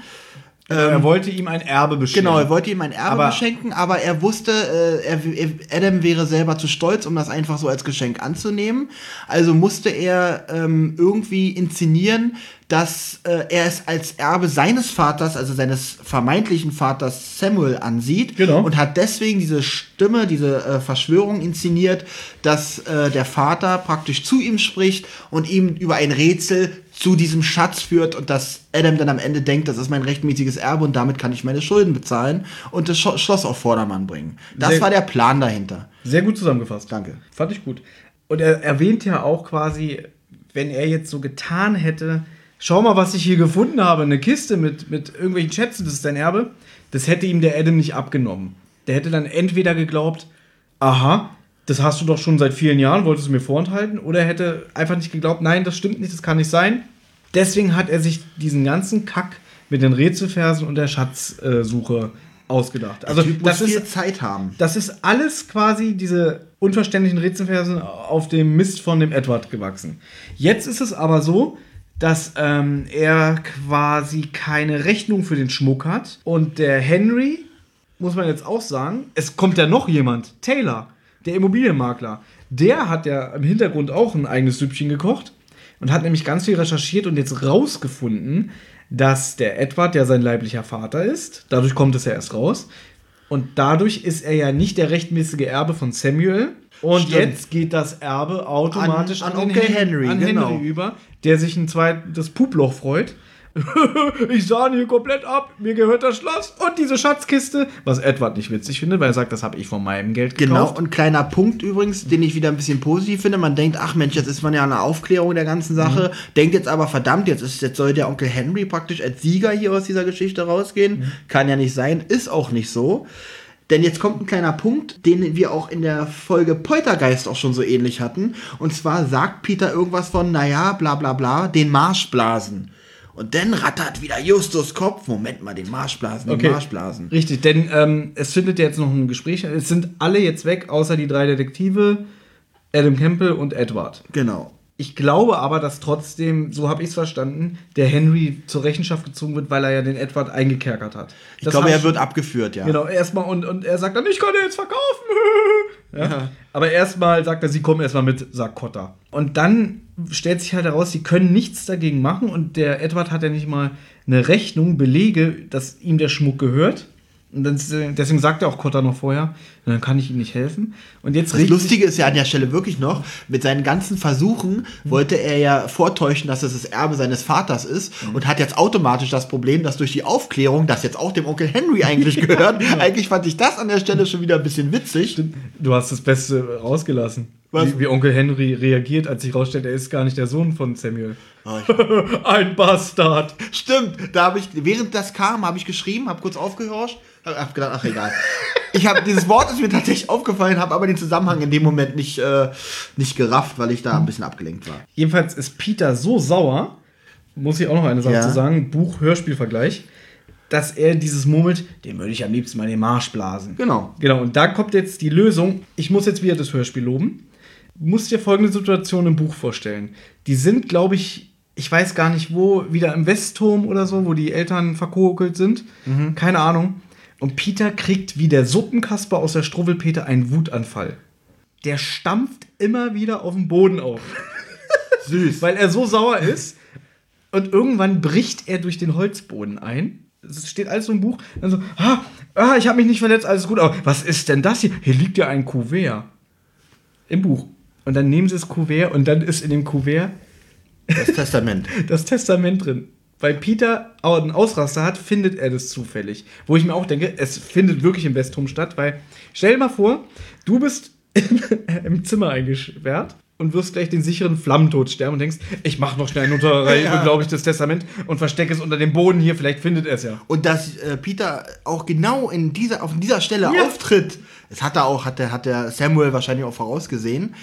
Ähm, hier wieder ein großes Dank an den Herrn Minninger, der wieder ganz fett den Filzer genommen hat, gesagt hat, so ein Blödsinn. Ja. Und eigentlich eine ganz adäquate Lösung draus gemacht hat, Denn- wie ich finde. Der baut nämlich schon im Laufe des Hörspiels, wenn sie die Rätselverse lösen, eine kleine, kleine Unterhaltung ein. Da sagt nämlich der Adam Campbell, dass er früher immer auf der Flöte gespielt hat oder so. Und da hat, sein, da hat der Samuel zu ihm gesagt, du wirst dieses Instrument erst wieder anfassen und spielen, wenn ich tot bin. Genau. Und das ist ein, ein schöner Hinweis und im Nachhinein ist mir das dann auch wieder eingefallen, dachte, das war wirklich ein, wirklich ein schöner Punkt, eine schöne Lösung für die ganze Sache. Es ist unterschwellig, Ja. aber normalerweise, ich habe ja schon mal gesagt, irgendwie im Drei-Fragezeichen-Hörspiel passiert nichts ohne Grund. Das war so eine Bemerkung, die ich irgendwie wirklich so als so Unterhaltung nebenbei empfand. Aber sie wird jetzt wichtig. Da sagt ja Peter die Sache mit dem den Marschblasen, den würde ich am liebsten den Marschblasen. Und Justus kombiniert. Und Justus kombiniert. Die gleiche Sache oder eine ähnliche Sache hatten wir in der Poltergeist, wo Peter nämlich sagt, ich fühle mich wie Gott in Frankreich und dadurch Justus auf Eugenie zu, äh, kommt, ja, was ich eigentlich auch einen witzigen Bogen finde, aber Das wirkt für mich konstruierter als hier das hier mit nee, das, genau, das finde ich okay, weil, weil kann ja sein, dass Mensch Blasen, was war, da war doch was mit dem Musikinstrument. Hm? Das finde ich wieder gut. Äh, hier sei noch erwähnt, dass Adam selber sagt, dass er musikalisch unbegabt ist, Hm? wo äh, Justus auch nicht auslässt, äh, das an dieser Stelle nochmal zu erwähnen, indem er sagt, unabhängig von ihrer äh, musikalischen Unfähigkeit kann es aber auch noch an was anderem liegen, dass sie auf dieser Klarinette nicht so gut spielen können. Ja. Mit den anderen Worten, unfähig ist er trotzdem, aber da ist ein, vielleicht noch was drin. Sie begeben sich jedenfalls in das Zimmer, wo dieses Instrument liegt. Ich habe vergessen wo. Und dann pustet er da rein und dann kommt eine Schriftrolle zutage, die zusammengerollt in dem Instrument versteckt wurde und sie finden das Testament, was Adam Campbell als alleinigen Erben ausweist. Und wir sind am Ende. Ja, tatsächlich. Da kommt noch eine, eine Sache, wo, ähm, Mensch, da war noch was, wo ich mir leider keine Notizen gemacht habe. Da sagt äh, Justus noch irgendwas und daraufhin sagt aber ähm, Adam, oh, ich, ist egal, ich muss jetzt erstmal alles andere sacken lassen. Und dann ist zu Ende. Ich weiß aber nicht mehr, was das für ein Dialog war. Ich glaube, sie sagen zu ihm, Mensch, ist ja alles jetzt gut geworden. Und ich glaube, er tut dann so irgendwie, ich habe heute mehr gefunden, als äh, mir lieb ist. Aber nicht im Negativen, sondern er hat ja auch seinen leiblichen Vater jetzt gefunden. Genau. Ich glaube, dass, dass das sein größter Schatz ist. Und äh, genau, er hat seinen Vater nämlich nicht verloren. Es ist nur Genau. dieser Samuel, der gestorben ist, ein Niemand. Aber jetzt muss ich immer eine andere Frage stellen. Ja. Ist es nicht ganz schön unsensibel, 15 Jahre einen Menschen im Glauben zu lassen, dass seine leiblichen Eltern bei einem Brand jemals ums Leben gekommen sind? Ich sag mal so, ich, ich Wenn möchte. der, äh, wenn der wahre Vater nebenan noch ich, ich, in dem Punkt kannst du recht haben. Ich möchte aber sagen, dass es kei keinen großen Unterschied macht, weil Adam einfach zwei sehr, sehr, sehr vertraute Menschen bei dem Feuer verloren hat. Und da würde er nicht sagen, ach Gott sei Dank, das waren ja gar nicht meine Eltern. Wie unwichtig. Also ich glaube, das hätte keinen so großen Unterschied gemacht, obwohl ähm, man hätte schon nach dem ersten Schock vielleicht die Sache mal aufklären können. Dann hätte Edward das nämlich auch leichter gehabt, mit dem Schloss zu retten. Ähm, das hat für mich auch keinen Sinn ergeben, warum man das warum man das 15 Jahre lang hinterm Berg macht und sieht, wie er da finanziell verreckt. Vielleicht hätten sie es zusammenlösen können. Eigentlich hätten das, also das verstehe ich nicht. Das, macht, hatte, das hat für mich keinen Sinn gemacht, weil es wird ja auch erwähnt, dass keine Adoption stattgefunden hat. Das heißt, es, es ist weiterhin der rechtmäßige Vater. Insofern, Ja, also, wenn es um Logik in dieser Folge geht, da brauchen wir jetzt nicht drüber diskutieren. Wir gehen jetzt in die Wertung hinein. ja, Als Hörspiel finde ich diese Folge durchaus gelungen und sie hat auch einen ähm, erneuten Wiederhörwert. Also ich finde, das ist jetzt keine Folge, die hört man einmal und stellt sie für immer in den Schrank. Dafür ist sie doch recht kurzweilig und unterhaltsam. Was ich nicht empfehlen kann, ist wirklich die Buchvorlage. Die ist wirklich grausam. Vom Schreibstil, von den unnötigen Nebenhandlungen und ähm, Figuren, die da noch weiter auftauchen, die fürs Hörspiel gestrichen wurden. Deswegen, das Buch ist eine Frechheit, in meinen Augen. Und da hat wirklich äh, der André Minninger das Beste rausgefiltert und ein unterhaltsames, recht kurzes, originelles Hörspiel draus gemacht. Deswegen bin ich mit dem Hörspiel gar nicht so auf Kriegsfuß. Ich habe es nur ausgesucht, weil ich dachte, der Olli, der will ja immer eine neue Folge hören. Wie kann ich ihn nicht zu sehr überfordern? und danke. trotzdem noch irgendwie was Originelles und trotzdem leicht Trashiges rausfiltern. Und da ist mir diese Folge eingefallen. Also ich muss auch in allgemein äh, äh, diese Folge als positiv bewerten. Sie fängt spannend an. Man ist erstmal, sagen wir so, im ersten Drittel fällt einem nichts wirklich Negatives auf. Ich finde die hinter, ich finde die Geschichte an sich, diese Geschichte mit dem Vater und wie er ihn darauf bringen möchte, dieses an dieses Erbe zu kommen. Ähm, und wie am Ende dann doch nochmal herauskommt, dass er jetzt dieses Erbe ja doch an, an Onkel Henry verschenkt hat. Die, also diese Hintergrundgeschichte finde ich auch sehr gut eigentlich. Man hätte was, man hätte es besser machen können. Man hätte es ein bisschen unheimlicher machen können. Und ich finde diese ganzen, diese, man hätte die ganzen Käufer, finde ich, nicht so einbringen müssen, weil diese Szenen fand ich alles recht uninteressant. Man hätte eher den Spuk von Skinny ein bisschen ausbauen können. Jetzt nicht vielleicht in Form einer blutigen Teufelsfratze, aber äh, man hätte da ein bisschen mehr Pfiff reinbringen können, indem man nicht, sich nicht so auf diese äh, Immobilienmakler und so gestürzt hätte und da sich darauf versteift hätte. Also ich muss sagen, alles in allem war die Folge okay. Mit vielen Sachen, Augenroller nenne ich das immer, äh, wo man denkt, oh mein Gott, aber tatsächlich nicht so schlimm, wie ich erwartet habe. Sie lässt im zwei, in der zweiten Hälfte sehr nach. Die ganze Lösung von den Rätselversen, dieses in der Kapelle, wo einer nach dem anderen aus dem Hut gezaubert auftaucht und zur Lösung beiträgt, das wirkt halt so albern Also- und auch nicht, nicht, nicht schön. Ab dem Teil, wo sie anfangen, die Rätsel zu lösen, wird es besonders für jemanden anstrengend, der äh, sich konzentrieren möchte auf diese Folge, weil er am nächsten Tag ja was dazu sagen soll. Und dann hört man die Rätsel, man hört, denkt man, hat man jetzt was verpasst oder äh, äh, schustern die sich das wirklich so zusammen, wie ich es gerade gehört habe? Und es scheint ja tatsächlich so gewesen zu sein. Anders als wirklich die gefährliche Erbschaft, wer war da eigentlich der Autor? Und wie ist da das Buch-Hörspiel-Verhältnis? Das war natürlich ein amerikanisches Buch. Ja. Der Autor war William Arden, einer der Urgesteine, der ganz viele Fälle beigesteuert hat. Ich finde, man kann diese beiden Folgen auch nicht miteinander vergleichen. Die Folgen nicht, ich rede ja nur von den Rätseln, von der, von der Art der Rätsel. Da, die hätten es ja bei gefährlicher Erbschaft auch so machen können. Irgendwelche Hanebüchen Wortzusammenreihungen dort und dann sagt Justus, ach nein, das ist doch ganz klar, hier und da und dort. Aber nein, es ist tatsächlich ein gutes Stück nachvollziehbar, wie sie auf diese Lösungen kommen. Und die beißen sich auch ein bisschen die Zähne daran aus teilweise. Und es, ist, und es ist nicht alles auf Justus konzentriert, sondern alle sind beteiligt an diesen Ja, es Rätselslösungen. geht ja auch viel zu schnell, wie sie Das es ja lösen. auch, ja. Irgendwie, sie, sie lesen es einmal vor, dann, dann wiederholen sie es zweimal Ja. und dann, Moment mal, jetzt fällt mir was ein. Also das ist so nach Fahrplan.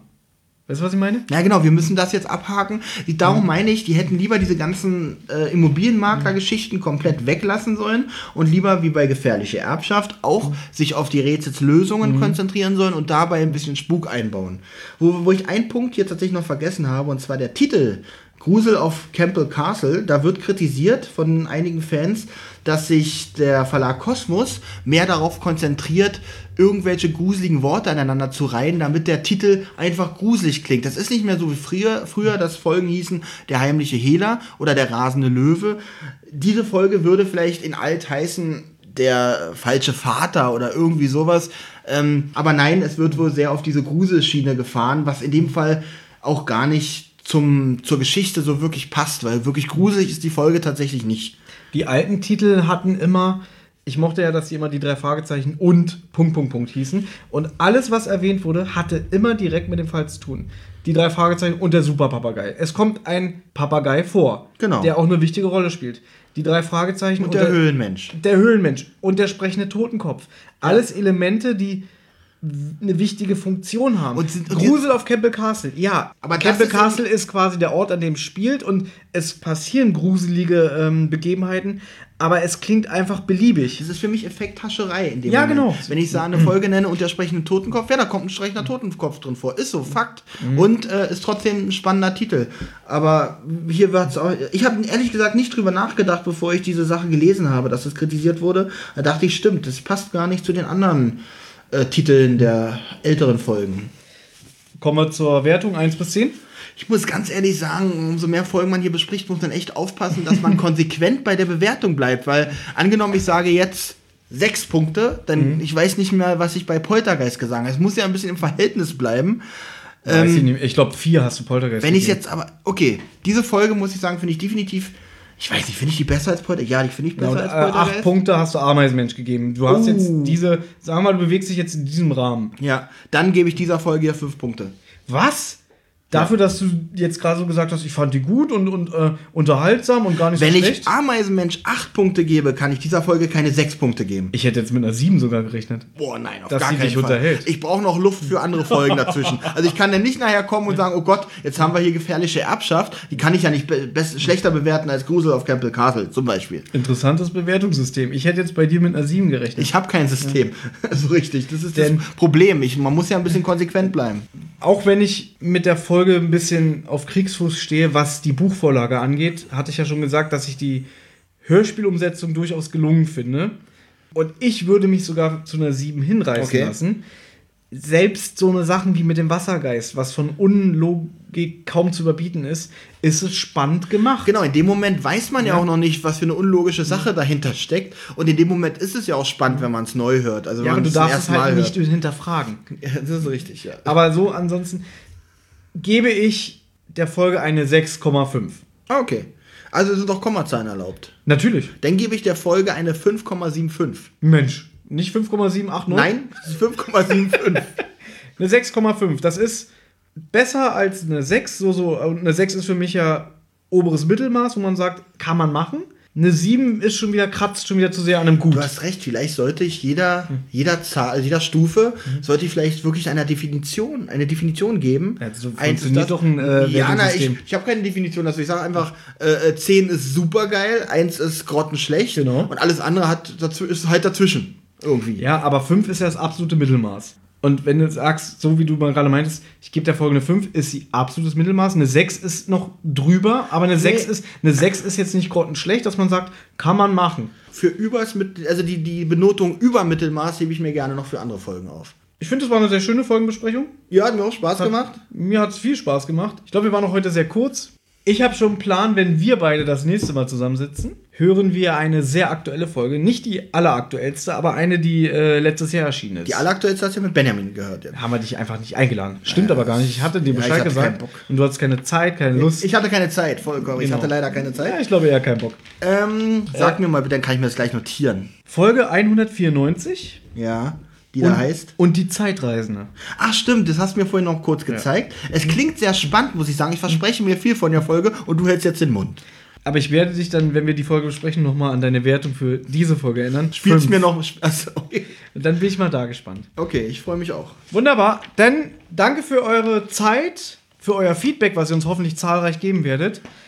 Und wir hören uns das nächste Mal bei einer Folge Die Zentrale. Gehabt euch wohl.